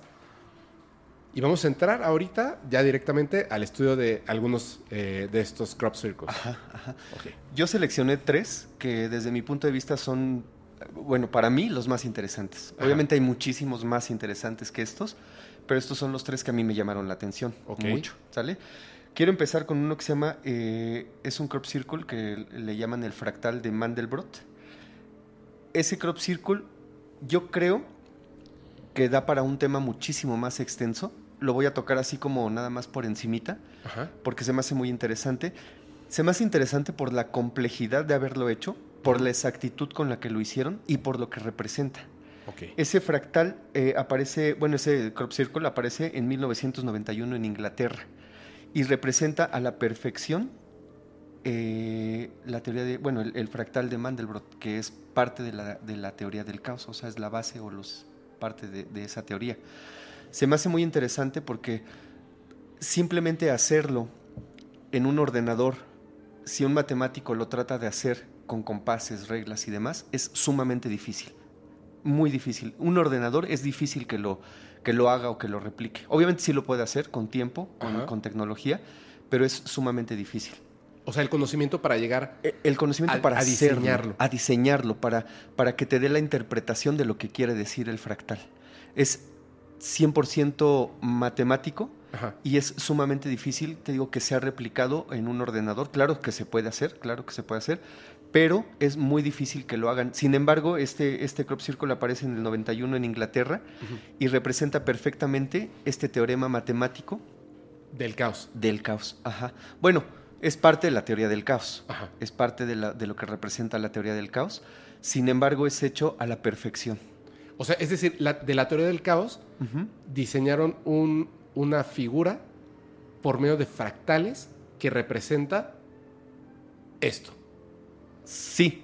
O sea, es que no representa totalmente la teoría del caos. Es parte de. Ajá. Es parte de. De ahí, que, de ahí la complejidad que tiene haberlo hecho. Yo estuve investigando y hacerlo en un ordenador es sumamente difícil. O sea, hacerlo exacto, representarlo geométricamente es sumamente difícil. Sin embargo, aparece en un campo de cultivo hecho a la perfección. Si tú lo ves en un ordenador y lo empiezas a desmenuzar, es algo de verdad Ah, complejo. Ya, ya, ya. Ya sé cuál es. A ver, de hecho quisiera hacer una, una, eh, un- pues es como un anuncio, un mensaje. Si les parece bien, porque yo de hecho también voy a empezar hablando de uno, Ajá. pero yo no voy a hablar de ese, es lo que les comentaba, porque es ultra complejo, o sea, un libro totote, y el estudio es muy interesante. Si a ustedes les está gustando el tema, les está gustando, y sobre todo ahorita que vamos a, a profundizar en los mensajes que tienen, si nos, eh, en los comentarios, en los mensajes, y sobre todo, o sea, si le puchan ahí a la manita arriba, nosotros nos vamos a enterar de esa, de esa forma que eh, quieren que profundicemos. Por ejemplo, en este y en el que yo voy a, a, este, no a dejar de lado, pero que no voy a profundizar en, en ese en específico. Hay más, como el que les decía de, de la, la cadena de ADN en, en tres dimensiones. Podría ser, por ejemplo, esos tres y los mensajes que tienen claramente, pues, una información extraterrestre En código binario. en código binario. Que ya, ya hay capítulos de esto al respecto, pero tampoco se está profundizando en eso. Entonces, puede ser una segunda parte adentrándonos en otros misterios que no hemos tocado, Ajá. con evidencias increíbles, con eh, conspiraciones y más. Y después, o sea, esa sería como la segunda parte, creo yo, que eso podría ser la segunda parte con unas historias impresionantes. Pero, a ver, te Es que tan solo, tan solo este fractal, si nos profundizamos en él, sí nos lleva de menos una hora explicar, o bueno, tratar de explicarlo, porque explicarlo así como tal es sumamente complejo. No soy científico, ¿no? No, eh, aparte este, este teorema o eh, todo lo que representa matemáticamente es sumamente difícil que, que- al menos yo te lo pueda explicar, ¿no? De una manera así científica. Sin embargo, yo puedo hacer el esfuerzo para tratar de informarme y de, de dar muchísimos más datos interesantes que contiene todo esto. Y, de hecho, ahí, este. Yo agradezco muchísimo la, la confianza de las personas hacia los temas eh, de los que estamos hablando en general en el podcast paranormal. Y quiero hacer una anotación de algo que me parece muy importante, que justamente estaba platicando con Fer durante la pausa. que me dice, obviamente no es lo mismo cuando hay un, un invitado o una invitada que tiene una experiencia en específico de la cual se puede hablar durante muchas horas, porque son experiencias que han vivido desde que tienen, no sé, ocho años o antes Sí. de su nacimiento, que siguen viviendo hasta el día de hoy, como es el caso del contactismo. En este caso, eh, nosotros, por ejemplo, para estas pequeñas anotaciones y llegar a hablar de esto, no es algo que, que simplemente pues, nos gusta y lo estamos viendo eh, cada cierto tiempo, estamos consumiendo esta información, sino que para llegar a hablarles a ustedes de esta información, tenemos varios días en que hemos estado Estudiando. estudiando, bebiendo libros, documentales y todo. Estoy Sí. aquí en, la en, en- en México, en estas grabaciones en la Ciudad de México, y nosotros, eso sí se los tengo que comentar, eh, habíamos planeado desde hace meses Ajá. que el tema del que íbamos a hablar era de los Anunnakis. Sí. Y yo le iba a hablar a Fer en este tema de los Anunnakis que iba a exponer Fer. Yo le iba a hablar de una cuestión extraterrestre que tiene que ver con unos eh, ataques, ataques extraterrestres a militares. Y de repente cuando empezamos a platicar, empezamos a, nos desviamos hacia el tema de, De los crop de los crop circles. circles y empezamos a platicar, platicar, platicar. Y era tanto que dije, ¿sabes qué? Ya, tenemos que hablar de esto. Entonces, hace unos días comenzamos a todo el día, en todo momento. De hecho, le, le cargué muchísimo la mano a Mariana del equipo de trabajo. En, ustedes se tienen que, que encargar de, todo, todo, todo, todo, porque yo estoy sumergido en esto para no equivocarme, para no llevar información errónea. Por supuesto, va a ocurrir, porque nos equivocamos si somos seres humanos, no somos extraterrestres que hacen crop circles. Y este, y bueno, me parece que es sumamente importante, solamente por, por no, no tanto porque aprecien el esfuerzo que se hace, sino para que sepan que detrás de esto no es como que, ah, vi un, este, un video y ya, ¿no? No, no.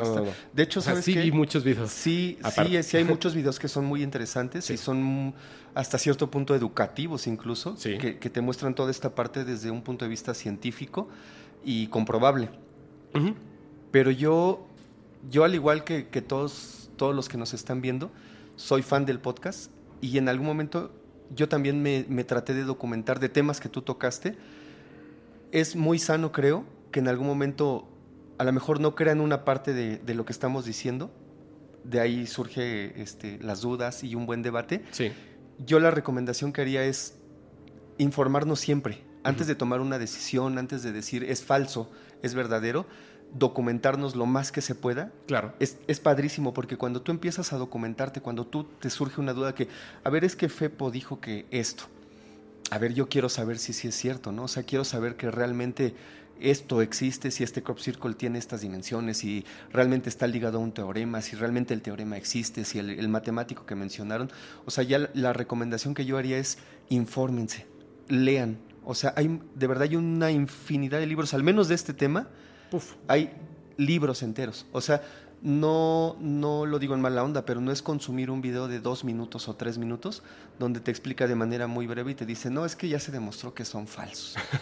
ok, entonces vamos a leer cinco o seis libros donde todo eso lo, lo van a poder refutar, pero literal con bases científicas. ¿no? Entonces creo que sí es súper importante que, que todos nos informemos acerca de, de los temas que nos gustan, que nos apasionan, etcétera. De hecho, te- te- nada más antes de que, de que comiences, que este, quiero mandar un saludo a, a una persona. Es un amigo que yo tenía cuando en mi infancia, cuando estaba, bueno, estoy, pero en ese momento que era como el mini investigador del fenómeno extraterrestre, del fenómeno no humano. Era un vecino que vivía eh, dos pisos abajo del piso en el que yo vivía. Se llama Héctor. Si no, espero no decir mal su apellido, o sea, recordarlo mal, pero según yo es Héctor Murillo. Si es así, te mando un saludo, espero que, veas los capítulos del podcast. En un momento estábamos en su casa, estábamos viendo revistas. ¿Sabes? E- Es que pienso en, en cosas así de repente que digo, qué, qué chistoso, ¿no? ¿Cómo, ¿Cómo fue mi vida distinta quizá por este tipo de cosas a, a las de otras personas? Entonces los comparto. Me acuerdo que cuando estábamos ahí encerrados en su habitación, leyendo revistas pues de Maussan, otras que le habían traído, creo que su papá, se, o se las mandaron desde Estados Unidos, estaba en inglés y nos costaba muchísimo trabajo entender lo que decía. Este, en nuestro mal inglés y estábamos encerrados hojeando revistas. Y yo en un momento me quedé pensando, más adelante, en, en mi juventud, que era como esto de los chavillos que se robaron las, bueno, que tomaron prestadas las revistas para adultos de, de, sus papás y las estaban viendo encerrados en la habitación en silencio, como para que nadie se diera cuenta de lo que estaban haciendo, ¿sabes? Pero nosotros estábamos investigando esto, leyendo y documentándonos desde, desde, chiquitos, y había algo que platicábamos él, él y yo en esa ocasión, que estábamos viendo cosas que tienen que ver con los crop circles y con mensajes extraterrestres. Y me, él me dijo algo que jamás se me va a olvidar, porque era una idea a la que habíamos llegado en conjunto, y es cierto. Es como un gran rompecabezas enorme, enorme, porque no es solamente los crop circles, pero tiene que ver otras cosas. Al final van a entender con una historia que va a contar Fer. Es un rompecabezas complejo, enorme, muy interesante. Si logramos entenderlo y armar ese rompecabezas, yo estoy seguro, plenamente convencido, que la respuesta a cómo lograr los viajes interestelares está en los crop circles. La respuesta a cómo predecir el futuro está en los crop circles. La respuesta a cómo salvar a la humanidad de su inminente extinción está en los crop circles. De verdad. ¿Lo creo? Estoy seguro de eso. Creo que es muy importante, muy importante que los gobiernos y que las personas abran su mente, estudien, se documenten y entonces podamos entender a profundidad esos mensajes, porque van a cambiar totalmente a la humanidad si los tomamos en serio. Totalmente. Ok. Bueno, voy a hacer una pequeña pausa. Fíjate que una persona me, me, me preguntaba, ok, si nos quieren dar un mensaje, si nos quieren decir algo, ¿por qué no lo ponen en inglés? ¿Por qué no lo, por qué no lo ponen en español? ¿Por qué no lo ponen en portugués? ¿Por qué no escriben en italiano? Ah, la respuesta que yo llegué creo que es muy sencilla, porque estos mensajes, esta información, estas clases que nos han dado durante muchísimos años, no van dirigidos a una nación, no van dirigidos a Estados Unidos, no van dirigidos a México específicamente, no van dirigidos a Portugal, no van dirigidos a Italia, van dirigidos a la humanidad entera. Y como ya platicamos al principio, el idioma universal, las matemáticas. Sí. Porque es la manera en la que todos, a nivel global, podamos entender un mensaje. Así es. Ya que si lo plasman para nuestra comodidad en inglés o si lo plasman para nuestra comodidad en español, yo siento que ya le estarían dando la autoría prácticamente de, ese trabajo a cierta nación o un mensaje específico para cierta nación. Sin embargo, el mensaje universal que son las matemáticas es algo que nos quieren hacer llegar a todos. A todos. A todos en general. Y, y además, tocas un punto súper interesante. Sí hay si existen, tú tienes uno ahí en tu playera, si existen mensajes de estos seres en un idioma en específico. Ese está en inglés. Ajá, el código binario. Y hay uno, por ejemplo, que está en italiano. La razón es muy clara.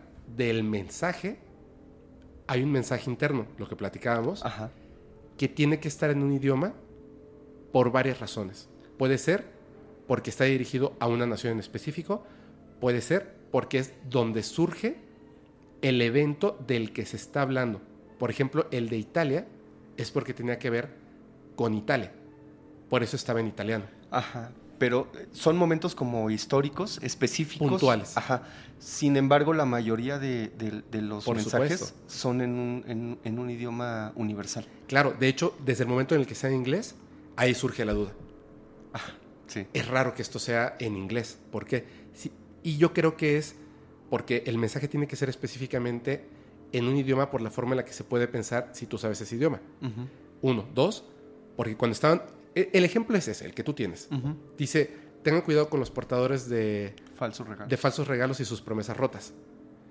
¿Quiénes fueron, ¿Cuál fue la nación que recibió los regalos de los falsos portadores eh, y, sus, y sus promesas rotas? Estados Unidos. Entonces está en inglés. O sea, no recibió el mensaje, eh, perdón, el regalo falso, no lo recibió México, no lo recibió Brasil, no lo recibió China, lo recibió Estados Unidos. Por eso el mensaje está dirigido a quienes recibieron esos regalos. Estados Unidos en inglés. Así es. Es muy específico. Sí, sí, sí, muchos de ellos son muy, muy específicos, pero la gran mayoría pues sí va como a, a nivel global, ¿no? Por supuesto, por supuesto. A la Bueno, humanidad. te quiero platicar de otro. Este, el 29 de julio del 2010, Ajá, en el condado de Berkshire, ajá. aparecen dos crop circles, dos figuras. Aparecen en dos campos de cultivos al mismo tiempo. Estos campos de cultivos están divididos apenas por una carretera. O sea, aparece uno de este lado de la carretera, aparece otro de este lado. ¿Cómo son esos crop circles? Yo creo que vamos a poner aquí las imágenes. Sí, van a estar las imágenes a cada rato. Son unas líneas con puntos colocados de manera aleatoria, si los ves nada más así. Pareciera. Pareciera que están colocados de manera aleatoria. Yo no entiendo cuál podría ser el mensaje. No lo sé. Por separado. Ajá. O sea, hay personas que intentaron descifrarlo como si fuera un código binario, como si fuera algún mensaje este, en algún código Astronómico. astronómico, matemático, este, no sé. Pero una persona en especial que, o un grupo de personas que no se fueron a, a- a- a la parte matemática, simplemente a la parte simétrica del, del crop circle. Y lo que hicieron es, aparecieron juntos y lo que hicieron únicamente fue en, un- en una computadora sobreponerlos. Aquí lo maravilloso de estos crop circles es que al sobreponerlos aparece la imagen de a quien nosotros llamamos Jesús o Jesucristo, con total referencia a al, al manto de Turín. O sea, la imagen de- del rostro de Jesús que aparece en, en- en la, en, la, en la imagen del, del, Del manto de Turín. del manto de Turín es exactamente la que aparece al conjuntar esos dos, esos dos crop circles. De hecho, yo hice la prueba, está el manto de Turín y están los dos crop circle en, en- en la computadora. Si tú lo alejas y de verdad haces así chiquitos los ojos, ¿has visto ese efecto que, que Sí. haces cuando, cuando hay una imagen con ciertos patrones? Sí. De verdad que la similitud entre, entre el manto de Turín y la imagen de Jesús contra la similitud del crop circle ya sobrepuesto las dos imágenes es impresionante. Porque tú cierras, o sea, yo les invito a que lo hagan, o sea, están en, los pueden este, bajar en internet. Los vamos a poner en pantalla. Ah, ok. Todo. Si tú lo pones a una distancia más o menos, no sé, de unos 20, 30 centímetros y entrecierras tus ojos, haces un efecto que, que- que hace que se vea literal todo el, el- el rostro e inclusive alcanzas a detectar algunos detalles tanto de sombras como de los ojos, como de la barba, este, el cabello, etcétera, y son iguales. Yo no entiendo el mensaje. O sea, yo no sé por qué. Lo que sé es que es, es impresionante la manera en, lo que lo, en, en cómo lo plasmaron. Fíjate que cuando yo vi la primera vez esos, esos crop circles, eh, pues gemelos, por así decirlo, Ajá, sí. en- yo directamente, lo que comentábamos en un principio, obtuve unos mensajes en específico que te los voy a compartir en este momento. Primero, porque va a haber gente que diga, pero ya se demostró, y justo lo que estamos platicando en todo este capítulo, pero ya se demostró que el manto de Turín es falso. Es decir, que no era Jesús y que no es la imagen de Jesús.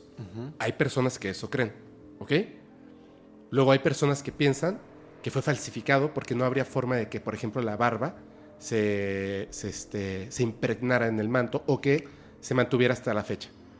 Independientemente de eso, el hecho de que lo hayan puesto en dos partes dividido tiene unos mensajes. Uno, la dualidad Claro. de principio. Y la dualidad no solamente expresada al poner dos piezas, sino la dualidad de pensamiento entre los seres humanos. Los que piensan que es real y los que piensan que es falso. Empezando porque hay personas que piensan que es falso, el fenómeno de los crop circles, y algunos que piensan que es real. Al dividirlo en dos partes, te están hablando de la dualidad. Ajá. Uno. Dos. Nos conocen a la perfección. Conocen qué son las cosas que nos llaman la atención. Cosas que se vuelven un ícono, sin importar la, la- la religión de las personas, por el simple hecho de pertenecer a este tiempo, a esta humanidad, inmediatamente reconoces el rostro de Jesús en la manta de Turín, en el manto de Turín. Sí. Te conocen perfectamente. Conocen perfectamente qué mueve al ser humano. Tres, la curiosidad del ser humano y la forma en la que trabaja el cerebro de terminar los acertijos, de componer las cosas. Tú puedes ver un círculo que no se cierra y en tu cerebro lo cierras, en tu cerebro lo cierras. Es decir, el ser humano termina de rellenar los huecos, como cuando los colocas uno encima del otro y entrecierras los ojos y tu cerebro termina de interpretar el mensaje. De- le da sentido a algo Ajá. que dividido en partes te están poniendo a prueba diciendo, los conocemos, sabemos qué cosas son importantes para ustedes, sabemos cómo piensan, sabemos que existe una dualidad en el ser humano y además sabemos que ante el acertijo el ser humano va a ser capaz, por curiosidad, por motivación, de encontrar la respuesta a una pregunta, aunque esté dividida y separada por una carretera. Claro. Entonces, al colocarlo, ese sería los primeros mensajes que me llegan de principio. Estoy plenamente eh, convencido de que además de eso, cada uno por separado debe de contener no uno, sino varios mensajes que sí deben de estar en términos de astronomía, matemáticas, geometría, etc. Muchas otras cosas. Pero en conjunto se vuelve sumamente importante. Este que tú tienes ahí, ¿qué pasaría? Porque no sé si alguien ha hecho alguna vez el experimento de dividirlo en dos secciones. ¿Qué pasaría? ¿Tendríamos otro mensaje? Puede ser. Nos están enseñando demasiado. Muchísimo. Porque no nos dan la respuesta de manera inmediata. Nos colocan las piezas para que con nuestra naturaleza humana de terminar de cerrar círculos, consigamos el mensaje. Y es un mensaje complejo y, y grande. Y es importante además. De hecho, este, este crop circle, eh, si tú también lo ves por separado, o sea, si ves el, el de la derecha y el de la izquierda, puedes distinguir de cualquier manera el, el rostro. Sin embargo, al juntarlos, al sobreponerlos, es donde encuentras los mejores detalles. Pero al, al verlos por separado, también lo puedes distinguir. Sí. Otra cosa que también se me hace súper importante. Por eso digo es que nos conocen a la perfección. Saben que la dualidad no solamente es lo que pensamos como espiritualmente y, en el concepto, sino que visto desde arriba, si nos alejáramos lo suficiente como ellos, Ajá. tendríamos esta visión de dos objetos que está uno en la, en la visión de nuestro ojo izquierdo, otro en la visión de nuestro ojo derecho, como estos juegos donde cruzas los ojos básicamente Y ves un... hasta que empalmas y tienes un mensaje. Y además esto, si tú eres una persona católica, cristiana, ¿qué significa para ti que una raza de seres extraterrestres coloque en un misterioso acertijo el rostro de Jesucristo que fue plasmado en la manta de Turín? A lo mejor es un mensaje absolutamente distinto. Cada ser humano va a interpretar un mensaje complejo que se fragmenta como un fractal en distintos mensajes. Sí. Cada persona que vea el rostro de Jesús le va a dar una diferente interpretación. Claro. Aunque quizás la interpretación universal que a cualquier persona con o sin una religión se le puede venir es un mensaje de paz, Sí, es un mensaje de amor, sí. es un mensaje de armonía. No importa si eres católico, no importa si eres cristiano, musulmán, etcétera. Creo que a nivel global, sea un maestro ascendido, sea un Dios, lo que tú le quieras llamar, creo que lo que Jesús representa es paz, amor, comprensión, empatía, La hermandad entre los seres humanos. la hermandad entre nosotros. Yo creo que podría ser parte del mensaje, porque eso lo estamos viendo desde nuestra perspectiva, desde nuestra experiencia, desde nuestros paradigmas. Wow, acabo, acabo de pensar en algo. Ay, perdón, no, no me vayan a. Es que no, no, no por el tema religioso, pero justo tú, tú- es, es eso. Paz es un mensaje de paz, Ajá. de armonía, hermandad. De dos secciones. Hay personas que piensan que el Hijo de Dios era una parte ser humano y era otra parte nuestros hermanos del cosmos. Sí, sí, sí, sí. Dos partes que se conjuntan en una sola, en un mensaje de paz y armonía. Es como decir, ustedes, en la suma de nosotros, somos eso. Somos el Hijo de Dios, todos. ¿Te, te das cuenta cómo lo que hablábamos al principio, cada persona le puede dar una interpretación totalmente distinta, porque Por las personas que nos están viendo justo ahora ¿Qué pensarán? pueden pensar totalmente distinto. O sea, les, les pueden llegar a la mente muchísimas ideas, así como te acaba de llegar a ti ahora a- a- a- así esta idea. Tendremos un sinfín de interpretaciones. Sin embargo, yo insisto, cualquier persona que hable de Jesús, sea de la religión que sea, o inclusive si eres ateo, si eres este, agnóstico, lo que sea, está claro que la representación que quiere dar es paz. Sí, Sin embargo, la, la dualidad, pues también es un tema súper importante. Y pensarlo de la manera en la que tú lo estás pensando es todavía mucho más complejo. ¿No? Porque sí, efectivamente hay teorías o hay este, Ideas. ideas, ideas donde dicen que sí, o sea, efectivamente Jesús era de, am- de ambos mundos. ¿no? Pues es que también, mira, si, si existe vida inteligente como nosotros en otros planetas y Dios existe, pues entonces el Hijo de Dios tendría que ser de varios planetas, ¿no? O sea, su esencia. Cuerpo humano, pero tendría que tener esencia de toda la creación de Dios, Claro. no solamente de una. Ajá. Bueno, eso- eso- eh, no me quiero meter muchísimo en religión, pero básicamente es como si, si estuviera ahí la imagen del, del Siddhartha, de Buda. Ajá. No importa si somos católicos, Te te, transmite lo mismo. transmite lo mismo. Ajá. Te transmite paz, empatía, amor, Exactamente. O sea, es una imagen que probablemente lo- el mensaje que nos quiere dar es eso, ¿no? Ajá. Amor y paz, Wow, básicamente. wow. Ok.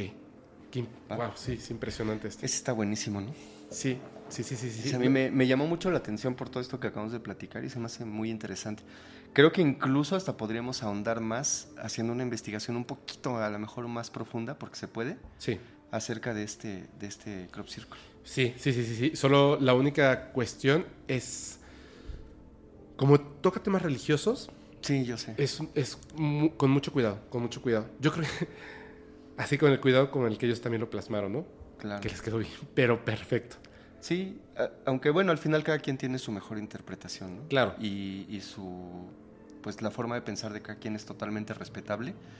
Sin embargo, pues sí, este, creo que es claro el mensaje, ¿no? Y creo que no es un mensaje malo, al contrario, No, al contrario. al contrario. Es un muy buen mensaje. Y a ver, ¿cuál, cuál sigue? Este, mm, hay otro que me llamó, este es el último, que me llamó mucho la atención. Este es un crop circle que se, es el crop circle conocido como Pi o el crop circle de Barburi. La región. Ajá, la región es la región donde fue encontrado. Esto, este crop circle es eh, encontrado el primero de julio del 2008. Este, ¿sabes por qué me llamó mucho la atención? ¿Por qué? A primera vista parece una, una serpiente enroscada. O sea, si tú lo ves así de primer impacto, así, parece una serpiente enroscada, así. De hecho, va a estar aquí en las imágenes, ¿no? Ajá. ¿Como una espiral? Como una espiral, pero no es una espiral común. Es una espiral que cada cierta cier- ¿Distancia? cada cierta distancia tiene una especie de escalón. Ok. Dentro de todo ese espiral contiene un solo punto, Un punto. un punto. Ese punto está puesto básicamente al principio.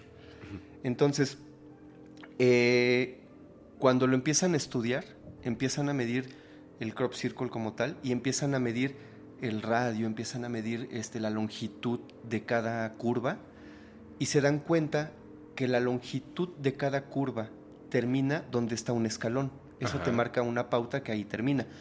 Empieza, el primer, empieza la primera curva y es donde se encuentra el primer punto eh, y el único punto que está ahí Ajá. hay una persona, un matemático, que va más allá de eso y dice, bueno, esto podría ser un punto decimal. Si hay un punto decimal, hay números. Si hay números, vamos a medir la longitud, vamos a medir el radio, vamos a hacer distintas mediciones. Y la sorpresa es que cuando van midiendo cada, cada trazo, cada curva, encuentran que cada uno tiene un valor. El primer valor es 3. viene el primer punto y el único, 3 punto, el segundo valor vale 1, el tercer valor, eh, valor vale 4 y así sucesivamente hasta formar los primeros 10 números del número pi. Te, te voy a hacer la misma pregunta que hace rato. ¿Tú crees? Yo sé que tú no lo crees, pero bueno, ¿tú crees que esto lo puedes hacer con una cuerda y dos tablas? De una No. manera tan exacta como para medir el radio, la longitud eh, y darle un valor exacto a cada escalafón de ese círculo. Porque tiene un principio, un escalafón, es el final, viene otro, más grande, más pequeño. Se van dividiendo de tal manera que cuando toman las medidas son los primeros 10 dígitos de pi. Solo los primeros 10. Es que eh, no descubrí algo. O sea, ya, ya obviamente lo descubrieron los que, los que hicieron Los la que medición. aquí. Pero mientras lo platicabas, es que tengo perfectamente la imagen en mi cabeza. Comienza con tres esferas, Ajá. tres enteros. Uno, dos, tres. Y luego tiene el punto. Ajá. Y luego comienzan las líneas con Los escalones. escalafones. ¿Cierto? Sí. sí, sí, Ok, sí. tres enteros. El círculo completo sería un entero. Por lo tanto, el punto es el punto decimal y la medida, la longitud, son decimales, decimales, 10. ¿Cómo estamos tan seguros que son 10? Porque utilizan los primeros 10 dígitos de pi. Es decir, la regla de interpretación del mensaje del círculo Es sobre decimales. y está en el mismo círculo, porque un círculo tú lo puedes dividir en 360 grados. Ajá. ¿Por qué lo dividirías en 10 para que la longitud sea 1, 4, 5, 9, etcétera? Los primeros 10 números. Porque solamente son los primeros 10 números. El, como el hecho de que solamente son los primeros 10 números, te están diciendo que el círculo, cada línea, equivale a lo que representa en la circunferencia entre 10. Porque son los primeros 10 números. Es decir, la fórmula para resolver el círculo es el círculo. Claro. Es la fórmula que te va a dejar resolver el mismo círculo. Ajá. Está brutal. ¿Por qué plasmarías los primeros 10 dígitos de pi? No tengo la respuesta. Es lo que te acabo de decir. ¿Pero por qué? ¿Por qué ese mensaje? Para poder darle, para poder resolverlo, tienes que dar la fórmula. ¿Cuál es la fórmula para resolver el mensaje? 10. Ujú. El círculo lo dividimos en 10 y entonces sabemos que cada medida, qué número representa Claro. después del punto decimal. Claro, claro, y entonces está clarísimo que es 3.14592, etc. Ajá. Los primeros 10. Los primeros 10 dígitos. Es que, ¿te acuerdas lo que te dije al principio? Que si tú agarras a cualquier ser humano y al momento de observar cualquier tipo de circunferencia y los números, es decir, la regla para resolver el círculo, vas a tener pi. Te lo dije al principio. Y literalmente ese mensaje es un círculo con una fórmula que es 10. O sea, ¿cuál es la base de los números que vas a utilizar para resolver esto? Los dígitos del 0 al 9 o del 1 al 10. Decimales. Decimales. Cañón. Hijos de su madre. Es que te vuela la cabeza. Y. Y de verdad, y lo digo con todo respeto, pero viendo todo esto, todavía hay gente que dice, son este trabajos humanos. O sea, es hecho por manos humanas. Y es que, es que ya resuelto se ve bien simple. No, sí. Ya resuelto. Sí, po- po- porque nosotros ya tuvimos la respuesta en los libros. Sin embargo, yo creo que las personas que se enfrentaron de primera impresión al, al- al círculo, imagínate todos los, todas las teorías que pudieron haber formulado en ese momento. ¿Qué significa? ¿Por qué los primeros tres puntos? ¿Por qué luego el punto? Eh, ¿Por qué cada escalafón tiene un diámetro este, distinto? Y en- E- Esa parte que acabas de decir, esa no la leí, ¿eh? O sea, eso, eso podría asumir que es este de tu autoría. Porque, Bueno, de- de los que sí, sí, sí, pero el razonamiento que le acabas de dar, pues fue el mismo que llegaron ellos.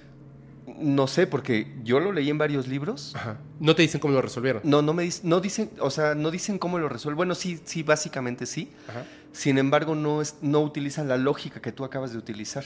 ¿Por qué nada más los primeros 10 números de pi? Eso te dice, resuélvelo en, en 10, en decimales. En decimales. en, en piezas de, de, de Ajá. 10 dígitos. Pe- Pero eso es de tu autoría, o sea, eso no, eso no viene en el libro. Y se me parece impresionante la manera en, o sea, en cómo lo, lo teorizaste ahorita. Es que, es que, ¿sabes qué estaba pensando?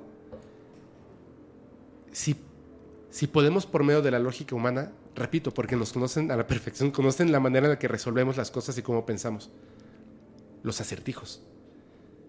Si entonces eso quiere decir que se puede resolver un círculo por medio de la fórmula que contiene el círculo, podremos empezar a revisar todos los círculos comenzando no por las ideas preestablecidas que tenemos, sino en la observación y la cantidad, los detalles que tiene el círculo es la fórmula para resolver el círculo. ¿Me entiendes? Sí, sí, sí, sí. El candado es la llave. Claro, sí. Es que yo no lo había razonado de esa manera. As- Así como lo acabas de hacer, te lo juro que no. Y te puedo decir que, que leí, no completos, pero sí leí varios libros que contienen información acerca de este, de este crop circle. Y ninguno llega a ese razonamiento. O sea, dicen que lo resolvieron y que significa 3.14, 15, 9, etcétera. Sin embargo, no llegan a este, a este, a este razonamiento. Y, y si, como tú dices, nos pusiéramos a estudiar por separado todos esos círculos que no han tenido una respuesta, probablemente la respuesta esté ahí mismo, plasmada, La fórmula secreta es la observación y la intuición humana. la intuición, que es justo lo que acabas de tener. No manches. Ah, Fepo matemático. Ay, güey. Bueno, igual y Mm, igual es eh, para un montón de personas también fue obvio. Qué impresión. Pero volvemos a lo mismo, ¿no? O sea, cada persona al ver eh, el mensaje que contiene el crop circle le van a dar una interpretación distinta. Amo los crop circles, de verdad. Es que es Los, súper los interesante. adoro, los adoro. Y, y como te decías, es solamente una parte de todo el abanico de mensajes, todo el abanico de pruebas, de evidencias que te ofrece este fenómeno. Es una pequeña, pequeña parte. Al resto vamos a platicar del- de la otra historia que nos falta. Puta, esa me... De verdad que te vuela la cabeza. Híjole. Muero ganas de esa, esa historia te juro que la vi muchas veces. La vi en videos, la vi en libros, la vi en un documental. Es algo impresionante, Ok. súper. Pero creo que vamos con los crop circles tuyos. Sí. Venga. Sí, no son míos, pero... sí, porque soy parte de la humanidad y esto también es un mensaje que me dieron a mí. Claro. Yo voy a entrar en un apartado totalmente distinto Ajá. de si tiene que ver con las matemáticas, los mensajes y todo esto que, que hemos expuesto anteriormente. Quiero hacer una anotación antes de comenzar. Voy a comenzar con uno que eh, es... se- bueno, este aparece, que es el que les estaba comentando hace rato, pero esto es... son, son- son libros, o sea, son libros, son libros, son libros. Es muchísima información como para resolverlo o platicar de esto en profundidad en un solo capítulo, en un pedacito de un capítulo. Pero esto ocurre en Alton Barnes, Wiltshire, el primero, porque es- está dividido en etapas, lo van construyendo en etapas. La primera etapa, 21 de junio del 2009. Ahorita voy a eso, ahorita voy a eso. Tú sabes perfectamente cuál es, Ujú. sabes perfectamente cuál es. Tú me trajiste el libro, por cierto. ya me lo robé. Pero antes de esto quiero comunicarles algo que es bien importante. Hay personas, y esto lo pueden buscar en diferentes plataformas, que hacen experimentos de distintas formas, que eso, eso me gusta. O sea, hacen muchos experimentos con estos crop circles. Por ejemplo, em, algunos colocan sal sobre una superficie plana y debajo colocan una bocina que empiezan a hacer vibraciones eh, de distintos tipos en distintas frecuencias y han llegado a patrones idénticos que tienen que ver con el ferromagnetismo, que tiene que ver con propiedades eh, geométricas de la naturaleza y que también tiene que ver con los crop circles, o sea, como tal, como que se repite, como si fuera, es como encontrar, vuelvo a eso, otra vez, la naturaleza misma de la realidad, Claro. que se representa, se manifiesta de distintas formas. De esto surgen muchas ideas de algunas personas que creen que los crop circles son una manifestación de la naturaleza, del planeta Tierra. Que también tiene un sentido. Sí. También tiene un sentido, sin embargo, no sabría yo cómo explicar que la naturaleza, el planeta Tierra, manifieste imágenes de seres extraterrestres, manifieste mensajes en lenguaje humano. Eso es lo único que no me cuadra de esa teoría. Pero también como tal es una teoría. Sí, Y, sí, sí, y sí, se, le, y se le respeta y hay que estudiarla también. Ahora, este que, que aparece aquí, ah, bueno, lo que decía es que hacen unos experimentos donde, por ejemplo, los que son circulares, los hacen girar sobre su eje. Y hay otras personas que generan estos crop circles en tres dimensiones. Algunos los construyen como si fueran motores de energía para condensación de diferentes tipos de energía. Es, mira, súper complejo lo que hacen, pero han llegado cosas demasiado interesantes. Por eso creo que nos están, nos están dando un regalo bellísimo, que es el conocimiento. Pero no te lo están regalando, no te están dando el dulce, ya, abierto, Peladito, listo, sí. peladito y a la boca. No. Tienes que trabajar aquí para resolverlo. Resuelve el misterio y vas a obtener cosas magníficas. Bueno, este aparece el 21 de junio del 2009, el que están viendo en este momento en pantalla. Y este, claramente, por la forma en la que están colocadas las, este, el, tejido de las plantas, podemos ver que se trata de un rostro alienígena del cual surge eh, información. Luego nos vamos a adentrar en este. Pero este ocurre en tres etapas. Ahorita estamos viendo la primera etapa. Y esta es la segunda etapa, que ocurre, si no me equivoco, dos días después. Así es, dos días después, agregan, agregan información. Si ustedes se fijan en los cuadritos que están a la derecha, esos cuadritos son los tres puntos de información que va a tener este crop circle. Son los tres puntos de información que va a tener o que va a entregar este crop circle, que además surgen de la cabeza de este ser y que marcan de principio tres fechas en específico. Pero lo vamos a estudiar más a detalle. Ahora vamos a ver su tercera etapa que ocurre y aparece el 30 de junio del 2009. Su tercera etapa. Complejísimo.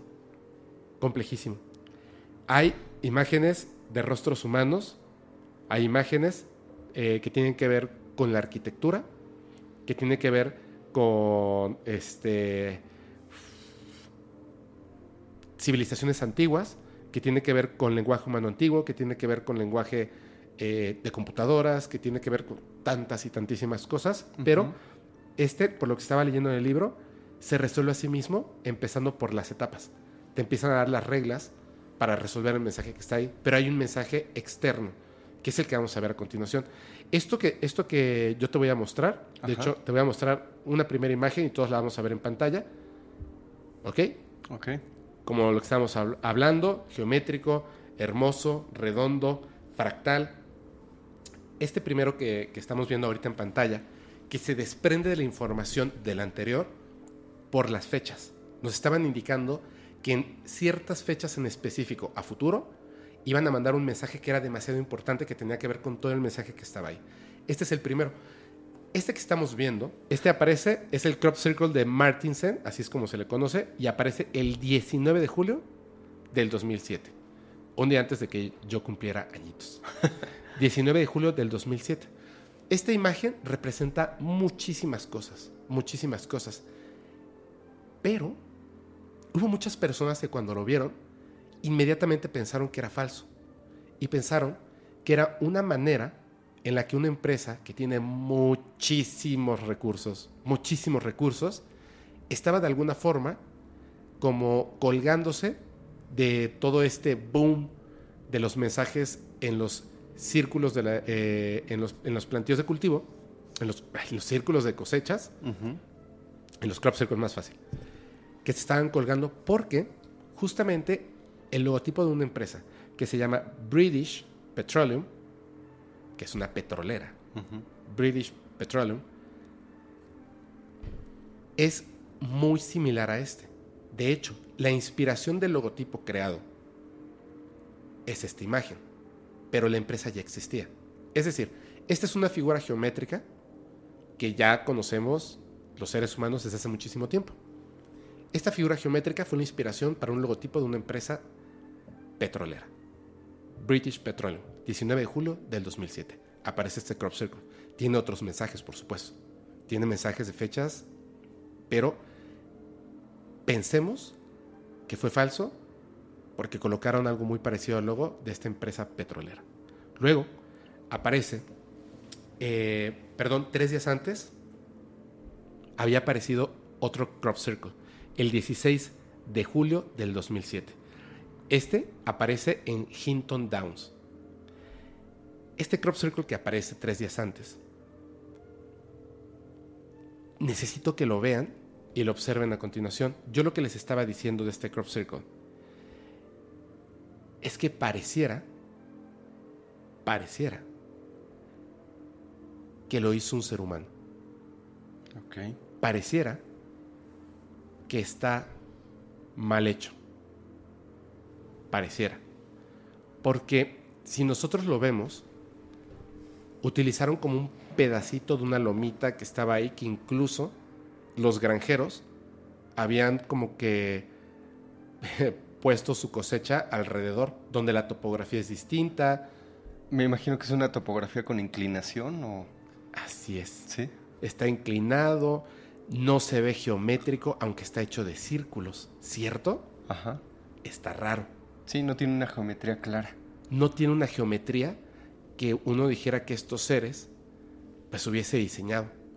¿Por qué pondrían círculos cerca de este espacio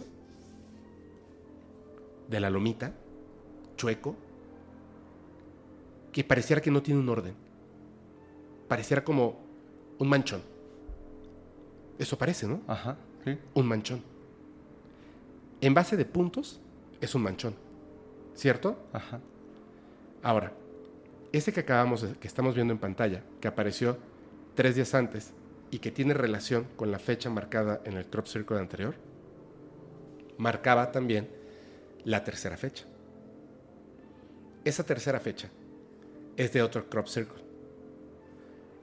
Entre estos dos primeros crop circles, el que era claramente o algo que nos recordaba al logotipo de la empresa British Petroleum y este segundo que parece un manchón mal hecho y extraño, antes de que aparezca el tercero, ocurrió un evento en el planeta Tierra. El 20 de abril del 2010, tres años después de estos crop circles, tres años después de estos crop circles, 20 de abril de 2010, una plataforma petrolífera de la British Petroleum explotó. Fallecieron 11 de los trabajadores de la plataforma. Y entonces, el contenido, el petróleo, decenas de miles de barriles de petróleo, cayeron al Golfo de México. Fue un evento, fue un golpe para el planeta terrible. Un evento catastrófico para la humanidad. Tan grande, tan terrible, que desde el espacio se podía ver en el Golfo de México la mancha del petróleo. Esa mancha se parece por la forma y constitución al crop circle. ¿Cómo podría un ser humano hacer eso? Imposible. No. Pero no solamente eso.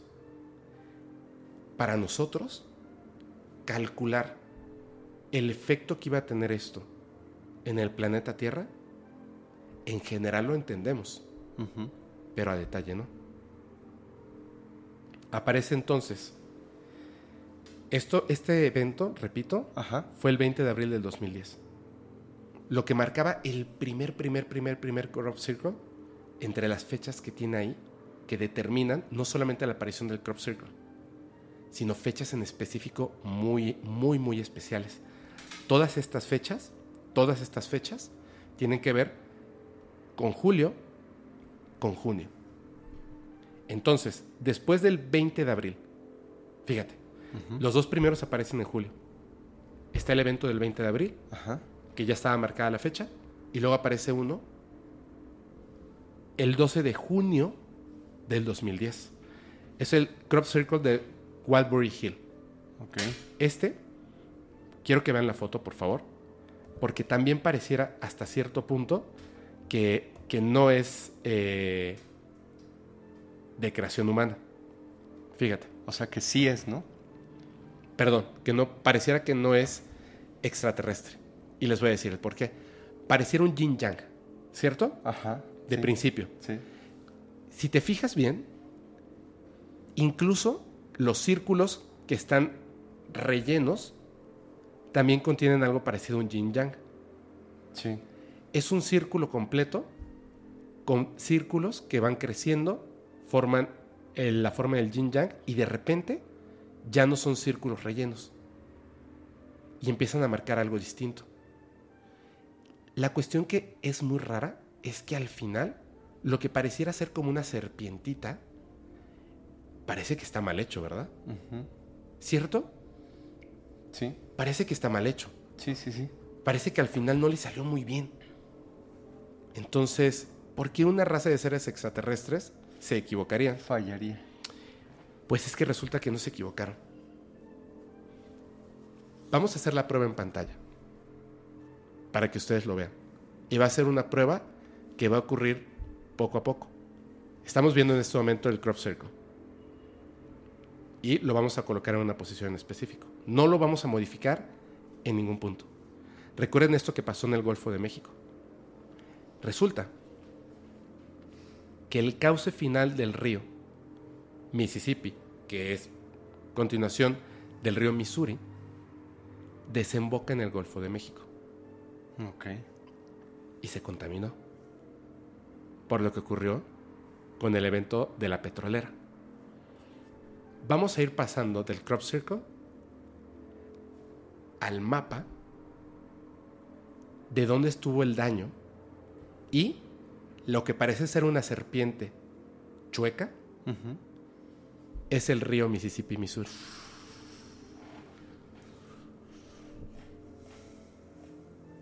No se equivocaron. Créanme. Estos seres no se equivocan. Nos conocen a la perfección. Nos conocen más que nosotros mismos. ¿Cómo puede un ser humano o un grupo de seres humanos predecir el futuro? Para empezar. predecir una mancha de petróleo en el Golfo de México, predecir el efecto, predecir tantos detalles, Sí, saber de qué manera se va a expandir el daño, en qué zonas e interpretarlo.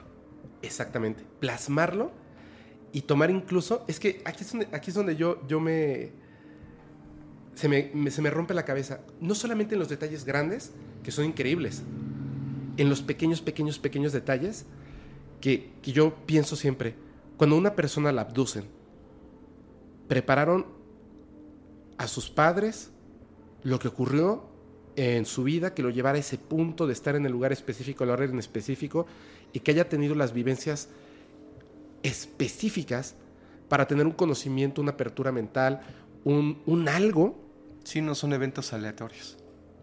porque te voy a recordar una cosa. El segundo, el Crop Circle de Hinton Downs, estaba en esta lomita, en esta topografía extraña. ¿Cómo es posible que una lomita concuerde en esa geometría rara, mal hecha, con el Golfo de México? Con el espacio donde ocurre esto con la mancha, con las fechas. Es que ellos no están tratando de dejar evidencia de su existencia. Ellos ya asumen que el ser humano acepta, entiende y es lo suficientemente inteligente para saber que hay vida inteligente en el cosmos. Y que como estos mensajes dobles, puede haber un mensaje de hermandad. ¿Cómo puede alguien pensar que son peligrosos, que quieren hacernos daño, que quieren este, colonizar el planeta. Cuando se toman el tiempo, el esfuerzo de preparar tantas cosas durante tantos años para decirnos, cuidado, va a ocurrir una catástrofe espantosa, cuidado. Que desde mi punto de vista son mensajes que para nada interfieren con nuestro libre albedrío. Para nada, para nada. Es eso, es la influencia nada más. Sí, sí, porque de alguna otra manera podría ser un mensaje totalmente claro, el cual sí tendría un sesgo en el libre albedrío de, las personas involucradas, por ejemplo, en este tipo de, desastres. Así es. Pero no interfiere. De hecho, chécate esto. Antes de que apareciera este, que es como, como el ya, ya lo entendieron, ya saben que podemos, de alguna manera, no sé cómo, no es predecir el futuro, sino visualizar el futuro, visualizar los posibles futuros. Y es una advertencia, tengan cuidado. Ya nos habían dejado una prueba de que pueden hacerlo. Porque a lo mejor uno pensaría, voy a pensar así, muy, muy exagerado, en, en la negación total. Ok, existen estos seres. O no existen, es un grupo de personas muy inteligentes y macabras, que son capaces de hacer estos mensajes. No es que hayan predecido el futuro sino que prepararon el ataque. Marcaron primero cuál iba a ser la empresa que iban a atacar. Cometieron el ataque en la fecha que determinaron en los círculos, eh, en un crop circle. Y por supuesto la mancha de petróleo se parece, sobre todo por dónde está la parte expandida grande y hacia donde se va expandiendo en formas pequeñas. Si lo volviéramos círculos, casa, con el círculo de las cosechas. Sin embargo, la mancha de petróleo es mucho más extensa y compleja. Porque si fueran seres humanos, sabrían cómo colocar ciertos artefactos que permitieran la salida del petróleo y que entonces hiciera una mancha similar a lo que se había puesto. Estoy pensando de mala manera, ¿eh? De mala manera. Entonces estos seres, pensando que hay personas que van a pensar lo que yo acabo de decir, hicieron una prueba donde el ser humano no puede interferir en el sol. Ahora sí, el crop circle de Mill Hill, Wiltshire, que es la zona, por eso les ponen, les ponen apodos. Por ejemplo, hay uno que le dicen el titán, hay otro que le dicen el, cubo, hay otro que le dicen el dedo de Dios, etcétera, etcétera, etcétera. O los llaman por la zona donde fueron encontrados. O los llaman por la zona donde fueron encontrados. La fecha y el lugar son los que determinan, digamos, el nombre del crop circle. Crop circle de Mill Hill, Wiltshire. 2 de mayo de 2009, antes de que pusieran el del 12 de junio de 2010 con los efectos de, esta gravísima, gravísima, gravísima este, derrame de petróleo en el Golfo de México. 2 de mayo de 2009. Hay una cosa que se llama eyección de masa coronal. Hablando en español simple, para que no, no nos confundamos. El Sol la NASA y otras agencias de investigación en diversas partes del mundo están siempre monitoreando el Sol con diferentes eh, tecnologías, porque por supuesto no puedes apuntar simplemente un, telescopio. Entonces a través de esto han estudiado y, reconocido muchísimas cosas en el Sol. Hay una cosa en el Sol que tiene un efecto demasiado, eh, híjole, peligroso para el planeta Tierra, que son las manchas solares. Una mancha solar gigantesca y los efectos que tiene. Imagínense esto, una mancha solar gigantesca en, que es mucho más grande que el planeta Tierra. Para que nosotros podamos ver el Sol y notar una mancha, que siempre tiene manchitas, ¿no? Sí, Es una cosa gigantesca. O sea, el Sol es es un puntito, digo, el, sol, el planeta Tierra es un puntito a comparación del, del, Sol, del astro. Una mancha solar, por supuesto, es de enormes dimensiones, muchas veces más grande que el planeta Tierra, visible, me refiero a estas manchas visibles.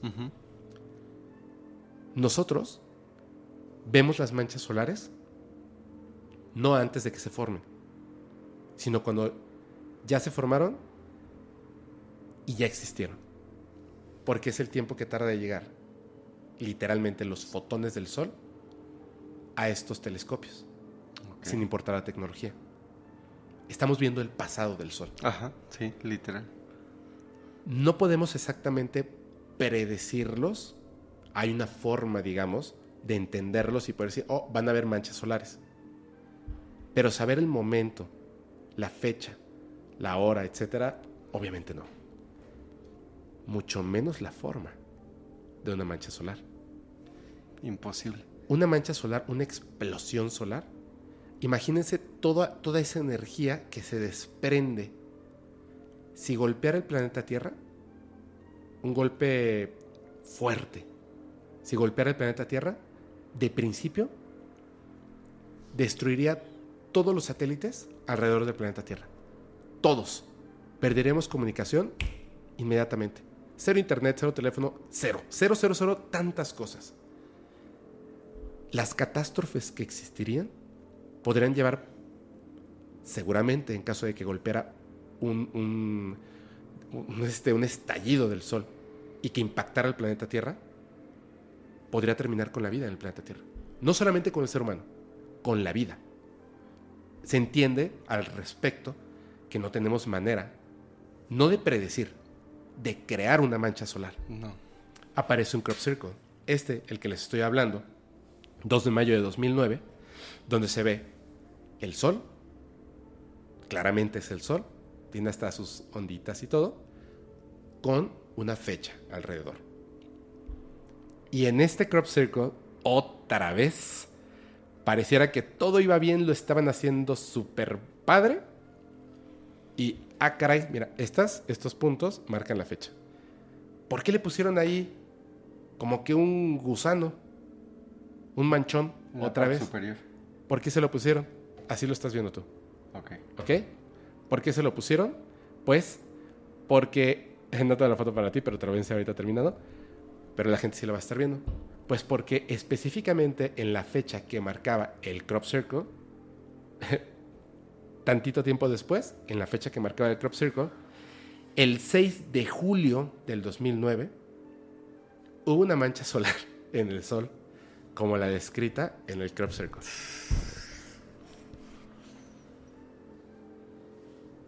¿Cómo manipulas eso? No se puede. De ninguna manera. No se puede. No se puede. Ni como volado. No. No se puede. Es una de las tantas, tantas pruebas que te demuestran que son fenómenos reales y que de alguna manera tratan de comunicarse con nosotros para darnos un mensaje. Bueno, no tratan, se comunican Bueno, con nosotros. Se comunican, Que nos- nosotros tratamos de interpretar Sí. esos, esos mensajes. Una minoría. Sí, tratamos de interpretar esos mensajes, pero eh, definitivamente esta es una de las tantas pruebas que te dicen son reales. Yo estoy seguro de que hay agencias de gobierno y empresas privadas. Estoy seguro que contratan a matemáticos, científicos, para descifrar. de, de todas las así, de todas las ramas de la ciencia y de otros tipos de, de prácticas y están trabajando así 24/7 descifrando, descifrando, descifrando. Sí, de hecho no dudes que ya hay muchos que están descifrados de los cuales no tenemos conocimiento. Claro, por supuesto, porque el conocimiento es poder. Claro. Por eso lo están entregando en una parte visible para todos. Así, a la vista del ojo humano. Ahí está. No estamos escondiendo el mensaje, no, No es estamos exclusivo. escondiendo, no es exclusivo. Ahí está. Ahora, descífrenlo. Qué feo que no estamos interesados como humanidad, en su mayoría en esto, Sí, ¿no? totalmente. Y tú nos vas a contar una historia Uy, que es la última historia ya para cerrar el, el capítulo. sí, Uf. bueno. Tómate tu tiempo porque yo sé que es complejita. O sea, no, tómate tu tiempo, este, cuéntala bien. Ok. Esta, esta historia a mí me gustó muchísimo. Ajá. Se llama La Piedra de Roswell. Ajá. Se llama la piedra de Roswell, evidentemente porque ocurre o, o se desarrolla en donde fue este el, el evento Roswell, Roswell, Nuevo México. ajá, en Roswell, Nuevo México. Sucede que una persona llamada Robert Rich, en el año de el 2004, Ajá. el 4 de septiembre del 2004, camina cerca de la zona de Roswell, específicamente a 8 kilómetros de donde se estrelló el, el ovni. Ajá. Ajá. Eh, la manera, eh, él va caminando, él va caminando y la intención de estar ahí es rastrear algunos ciervos. Estaba en una especie de cacería, estaba arrastrando unos ciervos, ese es el motivo por el cual se encuentra ahí. Él va caminando y descubre en medio del desierto una piedra, una piedra sumamente particular. Una piedra que más adelante vamos a ver no tiene absolutamente nada que ver con las piedras, llamam- llamémosle nativas, de esa zona del desierto. Es Ajá. una piedra sumamente particular. Encontrada a 8 kilómetros del evento de Roswell Ajá. en 1947. El evento de Roswell del 2 de julio de 1947, Ajá. pero no en el lugar del impacto, No, no, no, no. no. sino a 8 kilómetros a de 8 distancia. kilómetros de distancia. Nada más quiero hacer como, como súper resaltar esto. Esta persona estaba caminando mientras cazaba ciervos en el desierto Ajá. Y justo se encuentra con la piedra. se encuentra con la piedra. Esta piedra estaba, digamos, semi enterrada Ajá. en, en el desierto.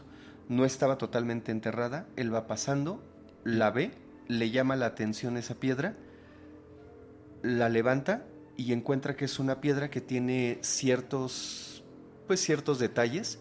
Está como de alguna manera, hasta ese momento piensa que es una piedra que está tallada Ajá. Con, con ciertos, este, pues, em, relieves que en ese momento él no entiende. Sin embargo, le parece una piedra bonita en ese momento Ajá. y se la lleva. Como si fuera, como si fuera de, pues, o sea, un tallado antiguo Ajá. en una Ah, piedra, Hay, se lo lleva. hay una cosa que es bien interesante.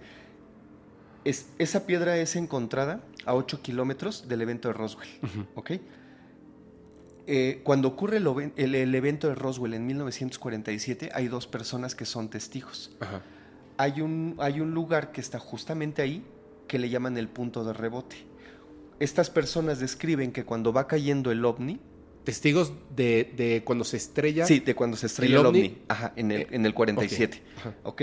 Esos testigos estaban justo en, en la zona donde la piedra es encontrada, en, en 1947. Ah, ¿ok? ok, Me estoy regresando a 1947. En 1947 se estrella el ovni, pero a ese punto le llaman el punto de rebote porque el ovni cuando va cayendo Ajá.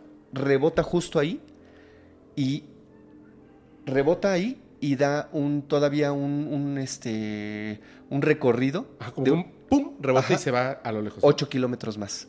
8 kilómetros después se- Es donde. es donde se estrella. Que esa es otra historia totalmente distinta. Pero en ese punto de rebote es donde se encuentra la piedra. Pero ojo, estamos hablando de 1947 y esta piedra es encontrada el 4 de septiembre del 2004. ¿Ok? Yo quiero pensar que esa piedra estuvo oculta, estuvo enterrada, estuvo sumergida en la arena durante todos esos años. Estamos hablando que es una distancia de tiempo muy grande como para que alguien no lo hubiera visto si estuviera solamente semi enterrada. 57 años. Ahora, Es muchísimo. vamos a suponer que esa piedra estuvo enterrada. O sea, esto ya es cosecha mía, ¿ok? Ajá. Esa piedra tiene unas características muy especiales que pudo haber surgido incluso del lugar donde estaba enterrada años después. Ahorita vas a ver qué características especiales tiene. Ajá. Sucede que este señor se lleva la piedra, este, le llama la atención, la comparte con algunos amigos, la comparte con varias personas y la piedra se empieza a hacer famosa. Aquí la sorpresa es que esa piedra es encontrada en el 2004, ¿ok? Cuando empiezan a hacer una investigación seria acerca de la piedra, descubren que esa piedra lo que tiene grabado, para empezar, no es como si lo tuviera grabado, no es como si, como si una persona hubiera trabajado el relieve de lo que tiene.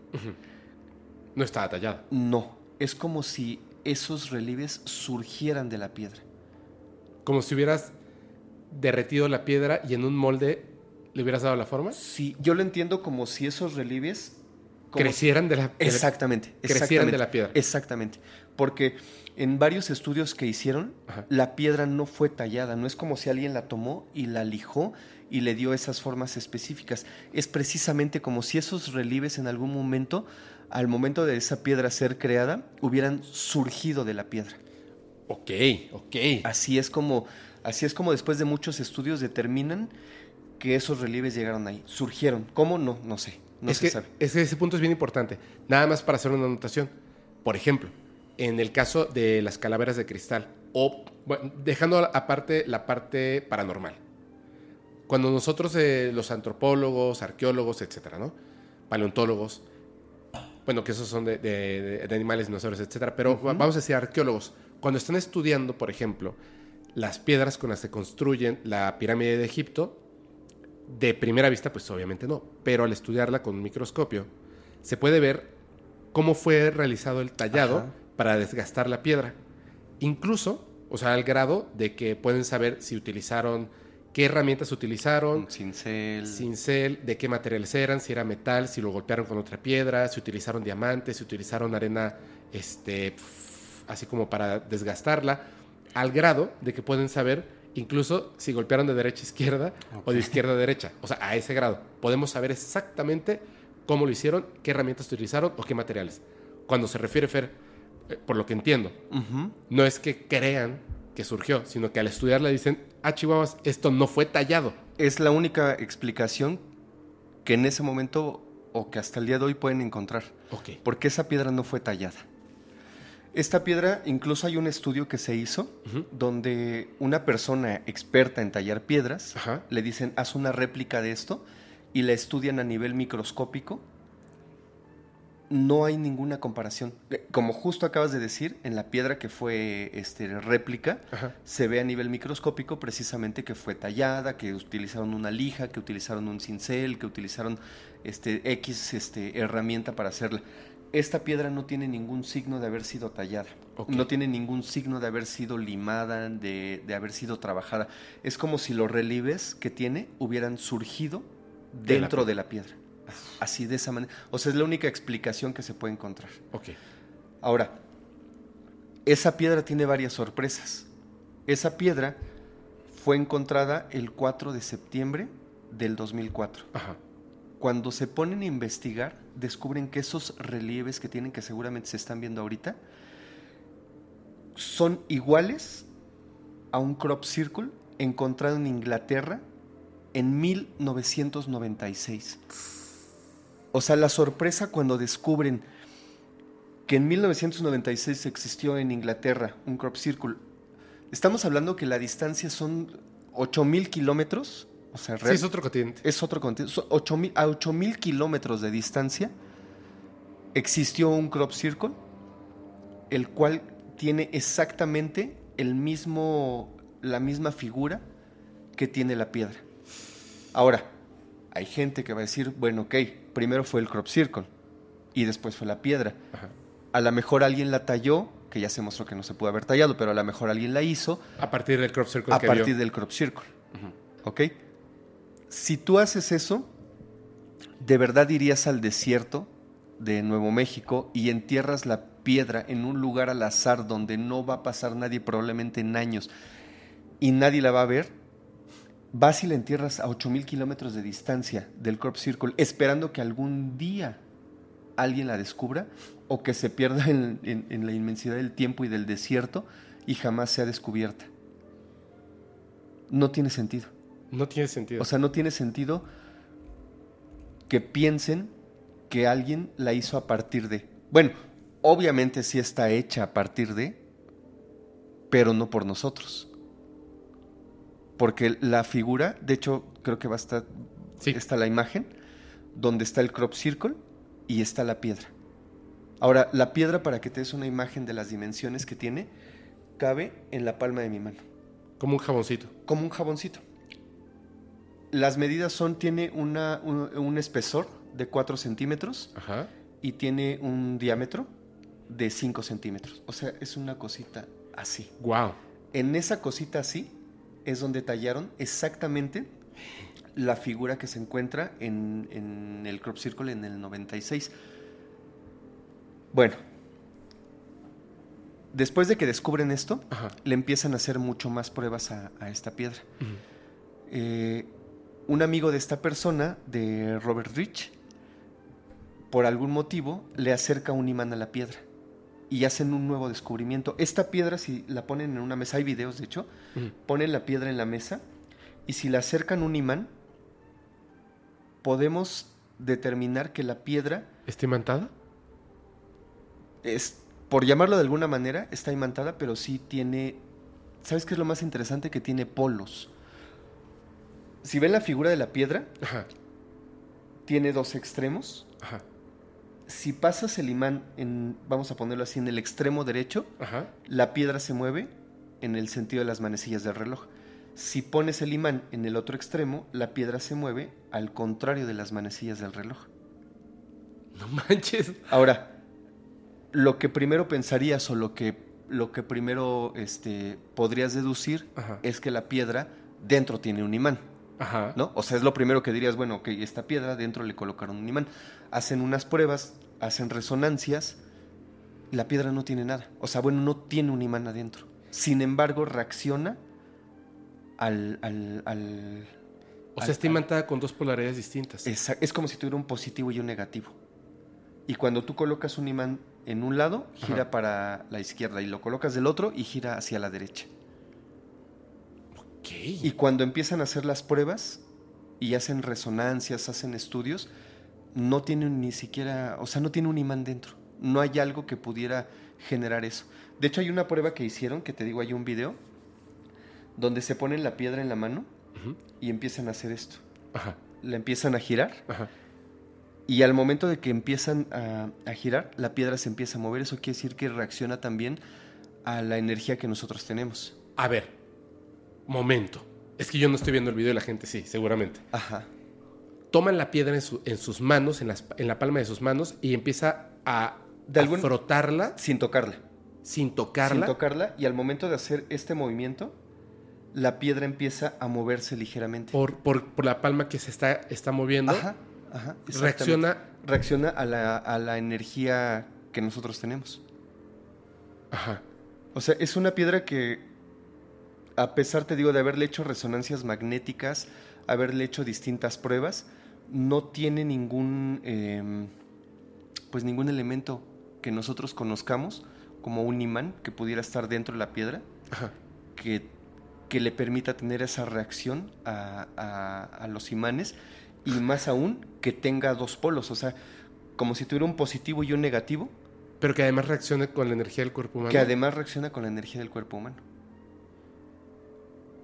Y que además está ligada a un crop circle que fue descubierto muchos años atrás. Bueno, no muchos, pero sí, algunos años atrás, antes de que la piedra fuera encontrada. ¿Y sabemos qué, qué- qué significado tiene el símbolo? No. Bueno, yo no lo sé. Parece como un yin y un yang también, ¿no? Ajá. Sí, sí, sí. Es. Pues es, sí, precisamente como un yin y un yang, son unos circulitos. ¿Y qué pasó después? Pues bueno, la piedra sigue en posesión hasta donde yo sé de, de Robert Rich. Ajá. Y se le siguen haciendo pruebas, se le siguen haciendo estudios, pero al día de hoy no han determinado claramente ni cuál es el mensaje, ni cuáles son las propiedades físicas que permiten a esta piedra tener ese, ese movimiento, esa reacción hacia los imanes, esa reacción hacia la energía de nuestro propio cuerpo. Lo, lo que habría que investigar es si la piedra puede reaccionar hacia, o sea, a partir de, de las emociones o el pensamiento humano. ¿Sabes a qué me recordó? Eh, hay unas historias que de hecho creo que conté en un podcast un poquito y, y, este, hay unos videos ahí que están saliendo. Ujú. esa, es- esa información.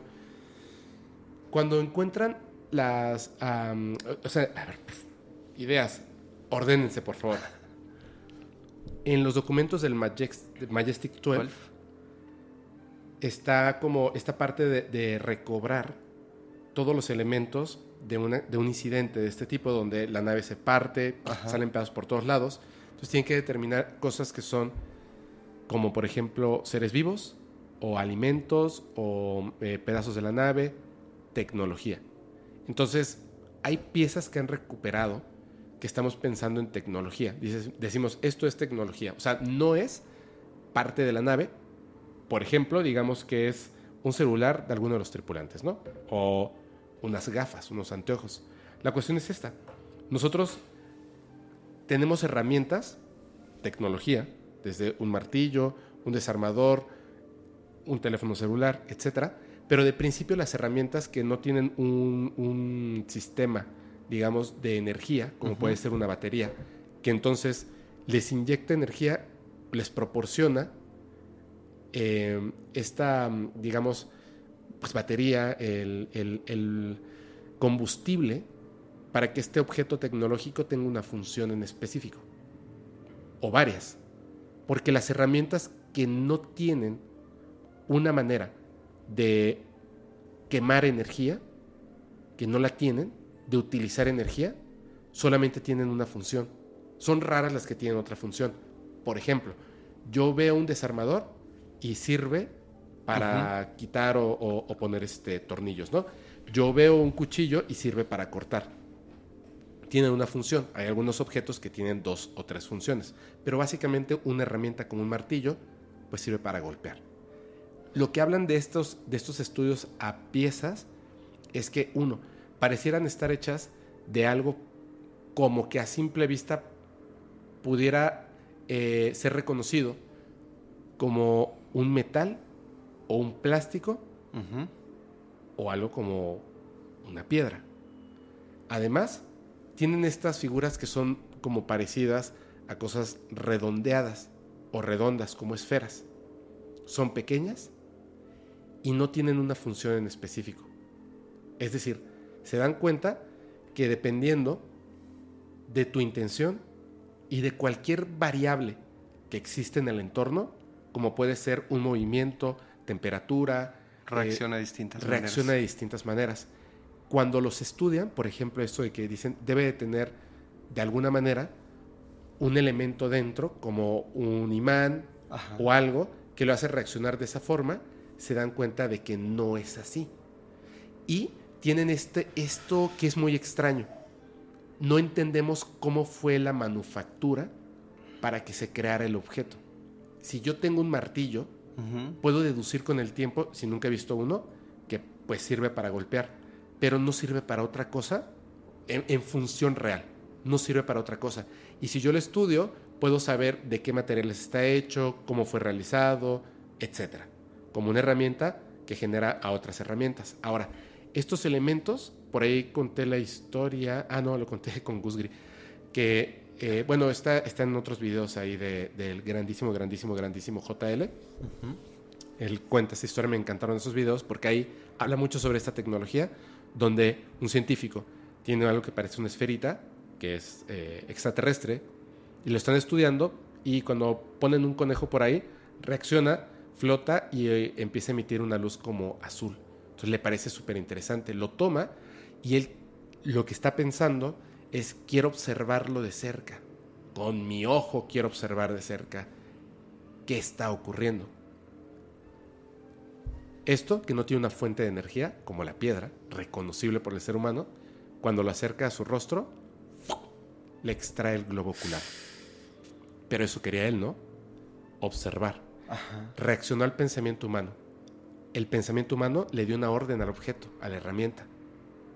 Observar. Ojo. Aquí tienes tu ojo. Entonces, porque me llama mucho la atención el hecho de que al mover la mano... Ajá, la piedra se mueve. Claro. Y no encuentran en dónde está la parte del imán, el magnetismo, al estudiarlo, porque es la intención. Te aseguro que cuando se lo ponen en la mano y dicen, oye, a ver, si yo le acerco un imán y gira, entonces si me la pongo en la mano, ¿será que actúe a lo que yo estoy haciendo? Pues sí, porque tú estás dando la orden al objeto. Siento que en ese primer rebote no es una piedra humana, claro. sino que es un objeto de tecnología de la nave, que al impacto lo dejó ahí. Y como sabían estos seres que una pieza de esa nave se quedó por ahí, sabían que en algún momento una persona que había sido identificada, que había sido controlada durante su vida, como lo que contábamos, para que en un momento que es improbable, al caminar por el desierto, encontrara una pieza que piensan que es una piedra, y para que exista así como que sí, sabemos que ustedes la tienen, lo sabemos perfectamente, mira, te pongo su imagen a la vista de todos. Que de hecho fue primero el, el crop circle. Sí, porque ya sabían que estaba ahí. Ajá, y después fue la piedra. ¿Te has puesto a pensar que en algún momento esa, esa llamémosle tecnología que tiene esta piedra, eh, no sé, la manera en la que fue hecha, ¿tú estuviste cerca de una? ¿De una qué? De una piedra muy similar a esto. Y tú experimentaste... Ah, es cierto. Tú experimentaste el hecho de, de la energía que puede contener una piedra. De hecho, estabas tú, estaba yo, estaba Alex, había más gente. Y lo que me sorprende es cómo igual es una roca, en este caso gigantesca, pero cuando acercamos la mano, al menos en mi caso yo acerqué la mano Sí, sí, izquierda. Esta- estamos hablando de cuando, cuando fuimos a Peña de Lobos, Ajá. que nos subimos precisamente a la peña, y en una parte específica de la piedra, nosotros poníamos la mano sin tocarla, Ajá. sin tocarla, a una distancia de, no sé, dos centímetros. Uno o dos dedos. Ajá, unos dos centímetros, y empezabas a sentir. ¿Qué se sentía? Y no, no estamos mintiendo, de verdad. O sea, ponías la mano sin tocar. A mí se me empezó a dormir prácticamente hasta Sí. el hombro, ¿eh? A mí me, me- me empezaron a hormiguear los dedos y además Ajá. calor. Sí. Yo, yo pensé, esta piedra está caliente. Curiosamente, ese día, eh, en la parte donde estabas este, grabando, Ajá. nos estamos congelando, pero literal congelando. Sí. Y la, yo pensaría que si nos internamos en el bosque y nos subimos a una peña, bueno, pues me voy a terminar de congelar aquí. Sin embargo, el resultado fue totalmente distinto, porque cuando estábamos en la peña, se sentía no calor como tal, pero sí era una temperatura mucho más agradable, Mucho. mucho más tolerable, y nos olvidamos por un momento del frío. Y cuando pusimos la mano en la piedra, Ajá. Sin tocarla. sin tocarla, empezamos a sentir ese hormigueo, esa, esa energía que te transmitía la piedra. Sí. Y que cualquier persona puede ir a, a Peña de Lobos y experimentarlo, ¿eh? Sí. O sea, no es algo exclusivo. O sea, pueden ir, poner la mano y van a empezar, sin tocarla, a sentir como hay un pequeño hormigueo, o sea, una transmisión de energía. No Pero, sé. pero se siente, o sea, no es algo que digas, a lo mejor me lo estoy imaginando. No, no, no. No. Es que yo vi que ellos estaban diciendo eso de la piedra cuando yo subí Ajá. y yo dije, ay, a ver. Y acerqué, pero yo tenía los, bueno, tenía los guantes, todos teníamos los guantes. Los- algunos ya se los habían quitado. Guantes gruesísimos porque el frío estaba tremendo. Entonces yo acerqué mi mano y lo inme- e inmediatamente sentí el calor. Por supuesto que puede ser del guante, pero la energía hasta comenté, es que me está hor- hormigueando las manos. Y pensé, esta piedra está caliente. O sea, donde nos están diciendo que pongamos la mano, Ajá. está súper caliente y por eso se siente el hormigueo, como la energía Sí. y el calor. Me quité los guantes y la toqué. Está congelada, Ajá. está helada, así. Y tú la separas a unos centímetros y de verdad es que sientes como si estuvieras cerca de, como de una sartén que acabas de apagar, Ajá. Sí, Así. sí, sí, se siente el calorcito. pero con energía. con energía porque se empieza a transmitir en todo el, ¿Sí? el brazo. Sí, sí, sí. Habría que hacer como un- un- una investigación como más a fondo de, de esa piedra de, de Peña Lobos, pero no sé si te acuerdas que la persona que nos estaba guiando, eh, guiando perdón, nos contó una pequeña historia donde decía que esa, esa piedra se había estrellado, era como una especie de meteorito. Es un meteorito que llegó del espacio. Y algunas otras personas, no sé por qué lo dijo, solo lo estoy repitiendo, pensaban que dentro había una nave, Así es. ¿no? O sea, lo estoy diciendo así al aire porque no, no tengo un sustento. Claro, claro. Solo estoy repitiendo lo que, el, lo que el guía nos dijo en ese momento. Pero sí, no estoy diciendo que existe una nave ahí, ni tampoco, no, no, no. pero, pero sí me hace lógica, ¿no? O sea, una piedra encontrada en Roswell tiene efectos muy parecidos en cuanto a su energía a una piedra que nosotros conocimos, que tiene una historia muy similar en cuanto a su procedencia. con una tecnología para su diseño y además un símbolo que plasman Ajá. en un crop circle. Ajá. Está de locos, ¿no? ¿No se supone que íbamos a resolver misterios, Fer? Sol- Solamente Nos quedamos con más dudas. sí. Ay, güey. Es que se me vino a la mente ese ese momento y ahora que, que hablamos acerca de esa piedra, Ajá. la piedra Roswell, dije, pues si nosotros estuvimos cerca de algo, algo muy similar, o sea, obviamente es una peña, es una piedra enorme, pero es algo que, que también te transmite ese tipo de energía, ¿no? De esa sensación física. O sea, es una sensación física que, que te llega, hasta- a mí me llegó hasta el hombro. Ay, cómo me encantaría. Cómo me encantaría este poder estudiar la piedra de Roswell. No, pues está. Mi- Mira, yo vi que le hicieron muchísimos estudios, pero no hay un estudio concluyente que determine qué tiene adentro. Bueno, lo que sí puedo decirte es, a lo que concluye es que no tiene un imán de entrada. Pero no saben cuál es esa fuente de energía que posee para poder hacer lo que hace. ¿Cómo es posible que tenga dos polos?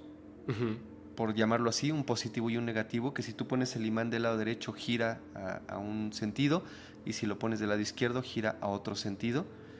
Y lejos del imán, si tú la pones en la mano y empiezas a transmitir un poco de tu energía, la piedra se empieza a mover. Yo, yo tengo, tengo unas dudas. No, no es que no crea que en la piedra de Roswell existe, o sea, he, he Ujú. visto fotos y videos de la piedra de Roswell. Pero todavía me surge la duda y voy a hablar desde... Mi, mi duda surge de lo siguiente. Un material eh, imantado, un mineral que digamos que por naturaleza está imantado, por supuesto, en su forma tiene que tener dos polos. Pero esto no está tallado. Si alguien sabe, por favor, pero no que diga, sí, sí se puede, o no, no se puede. O sea, que alguien que sepa, sepa, sepa, que lo haya hecho, por favor, díganme. ¿Es posible? Es más, no díganme. Mándenme un enlace a un video, a una nota, a un libro, algo. ¿Es posible tomar un material de este tipo mineral, porque es una piedra, de alguna manera derretirlo para darle una forma en un este o sea, darle una forma, darle una forma como tal. O sea, en base, por eso no está tallado. O sea, derretirlo, que tome la forma de, de, su, de un envase, y después, ya que lo tenemos en una sola pieza, que quede imantado con dos polos. Por favor, manden un video si esto es posible. Ok. Porque sería la única manera de generar un fraude. Así. No que el crop circle sea un fraude, pero pudiera ser la piedra de esta persona. Es lo único que se me ocurre. O sea, estoy pensando en el misterio, que también existe la posibilidad, por supuesto, que sea un fraude. Pero si esto es posible, igual y ya resolvemos otro misterio. Pero por favor, por favor. Y si sí, alguien me manda un video al respecto, o una información Una nota. científica eh, verificable, lo presento el viernes próximo a la salida de este video en el en vivo y tomo nota específicamente de cómo funciona y se los muestro. ¿Va? Ok. Y si no Late. les mostré nada, es que pues no encontramos, Al menos una manera No- conocida de hacerlo, por lo menos, por lo menos, ¿no? por lo menos, así es. Pero queda abierto ahí a, sí, es un misterio a las dudas. Muy misterioso. wow. Oye, estoy este. Ay, este es- eh, ahora sí me explotó la cabeza en muchas ocasiones. Creo que hasta acabé despeinado, sudado. sí, yo también todo. Sí, no, estoy, estoy, este, me encanta aquí, Bruto, cómo me gusta este tema. Espero que lo hayan disfrutado muchísimo, muchísimo, muchísimo. Ya saben, si les gustó, dejen su poderosísimo like. Eh, si no te has suscrito, suscríbete, compártelo. Ya sabes, córtale los pedacitos. Vamos a subir un chorro, un chorro, un chorro de clips para las partes que más le hayan gustado. Pero lo más importante, de verdad, si no le quieren dar like, si no le quieren compartir, si no se quieren suscribir, también está bien. Pero, mente abierta, investiguen Claro. y entonces saquen su propio juicio. Utilicen esa cosa maravillosa que esta realidad nos otorgó. Así, la inteligencia humana. Porque entonces a lo mejor pueden descubrir entre todos, así como mente colmena, a lo mejor descubrimos un fraude, oye. Es que fíjate, todos los temas que hablamos hoy, Ajá. en dos horas o tres horas, no sé, Como dos horas y media. sí. Simplemente tú formulaste una teoría que me pareció súper interesante acerca de, de- del... Bueno, pero ya estaba de- resuelto. No, ya estaba resuelto, pero así como tú lo hiciste, yo creo que muchas personas de las que, de las que siguen el podcast pueden generar o descubrir cosas nuevas en los crop circles, porque no... Donde alguien, donde alguien ponga un comentario así de, ¿sabes que estaba viendo el programa y en este Crop Circle descubrí lo siguiente? Ajá, exacto, Y exacto. tenga totalmente sentido. No. Wow. Es más, yo haría una invitación Ajá.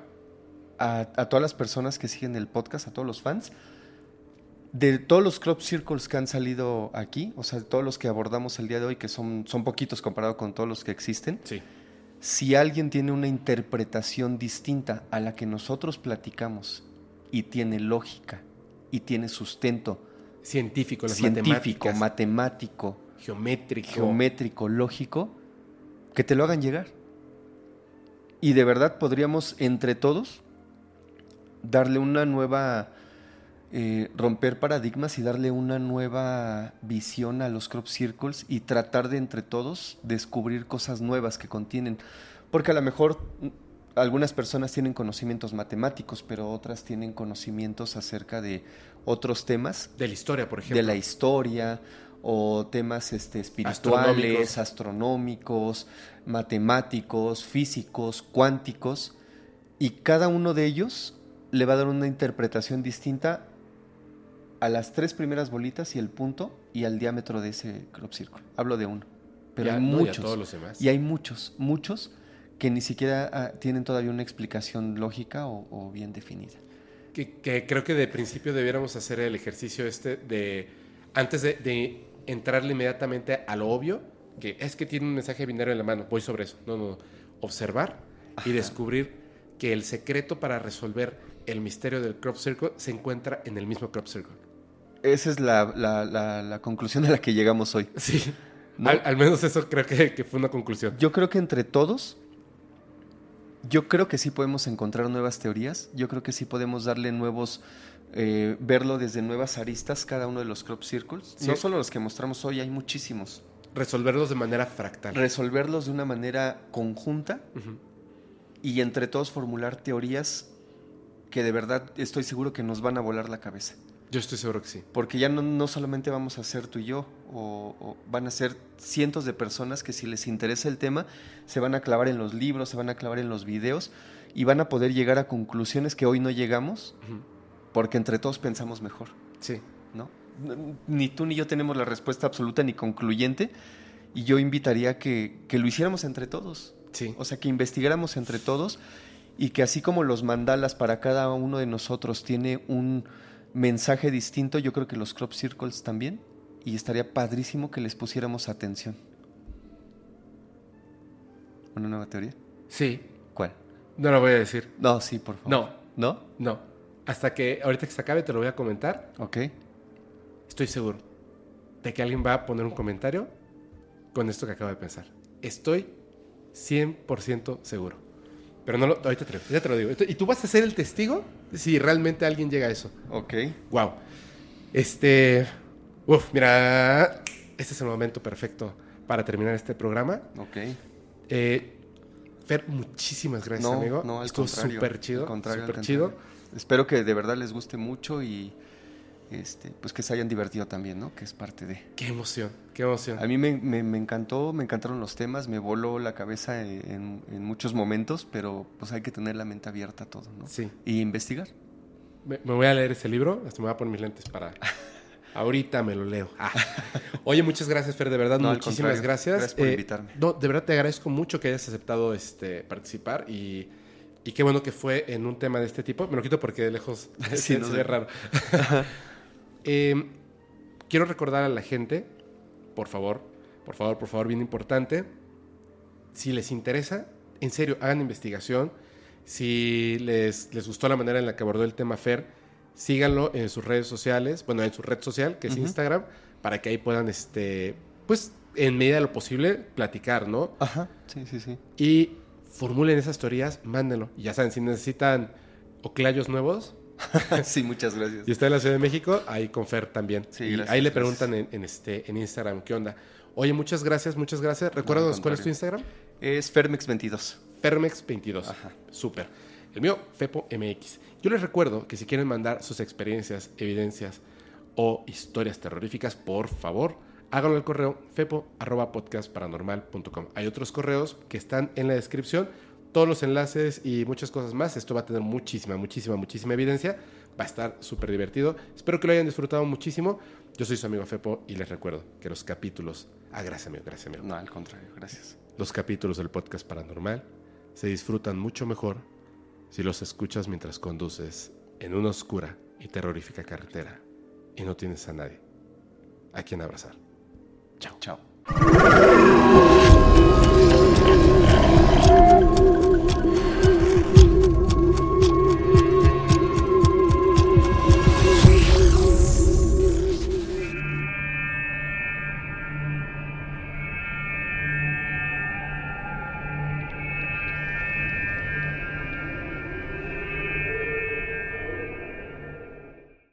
¿Estás listo para convertir tus mejores ideas en un negocio en línea exitoso? Te presentamos Shopify. Tal vez no lo sabías, pero nuestro podcast More Than Mamis es un negocio y lo empezamos por supuesto para desahogarnos y hablar sobre la maternidad, no para convertirnos en expertas de ventas y del e-commerce. Así que sí, necesitábamos ayuda para vender nuestro merch y poner en marcha nuestra tienda. ¿Y cómo suena con Shopify?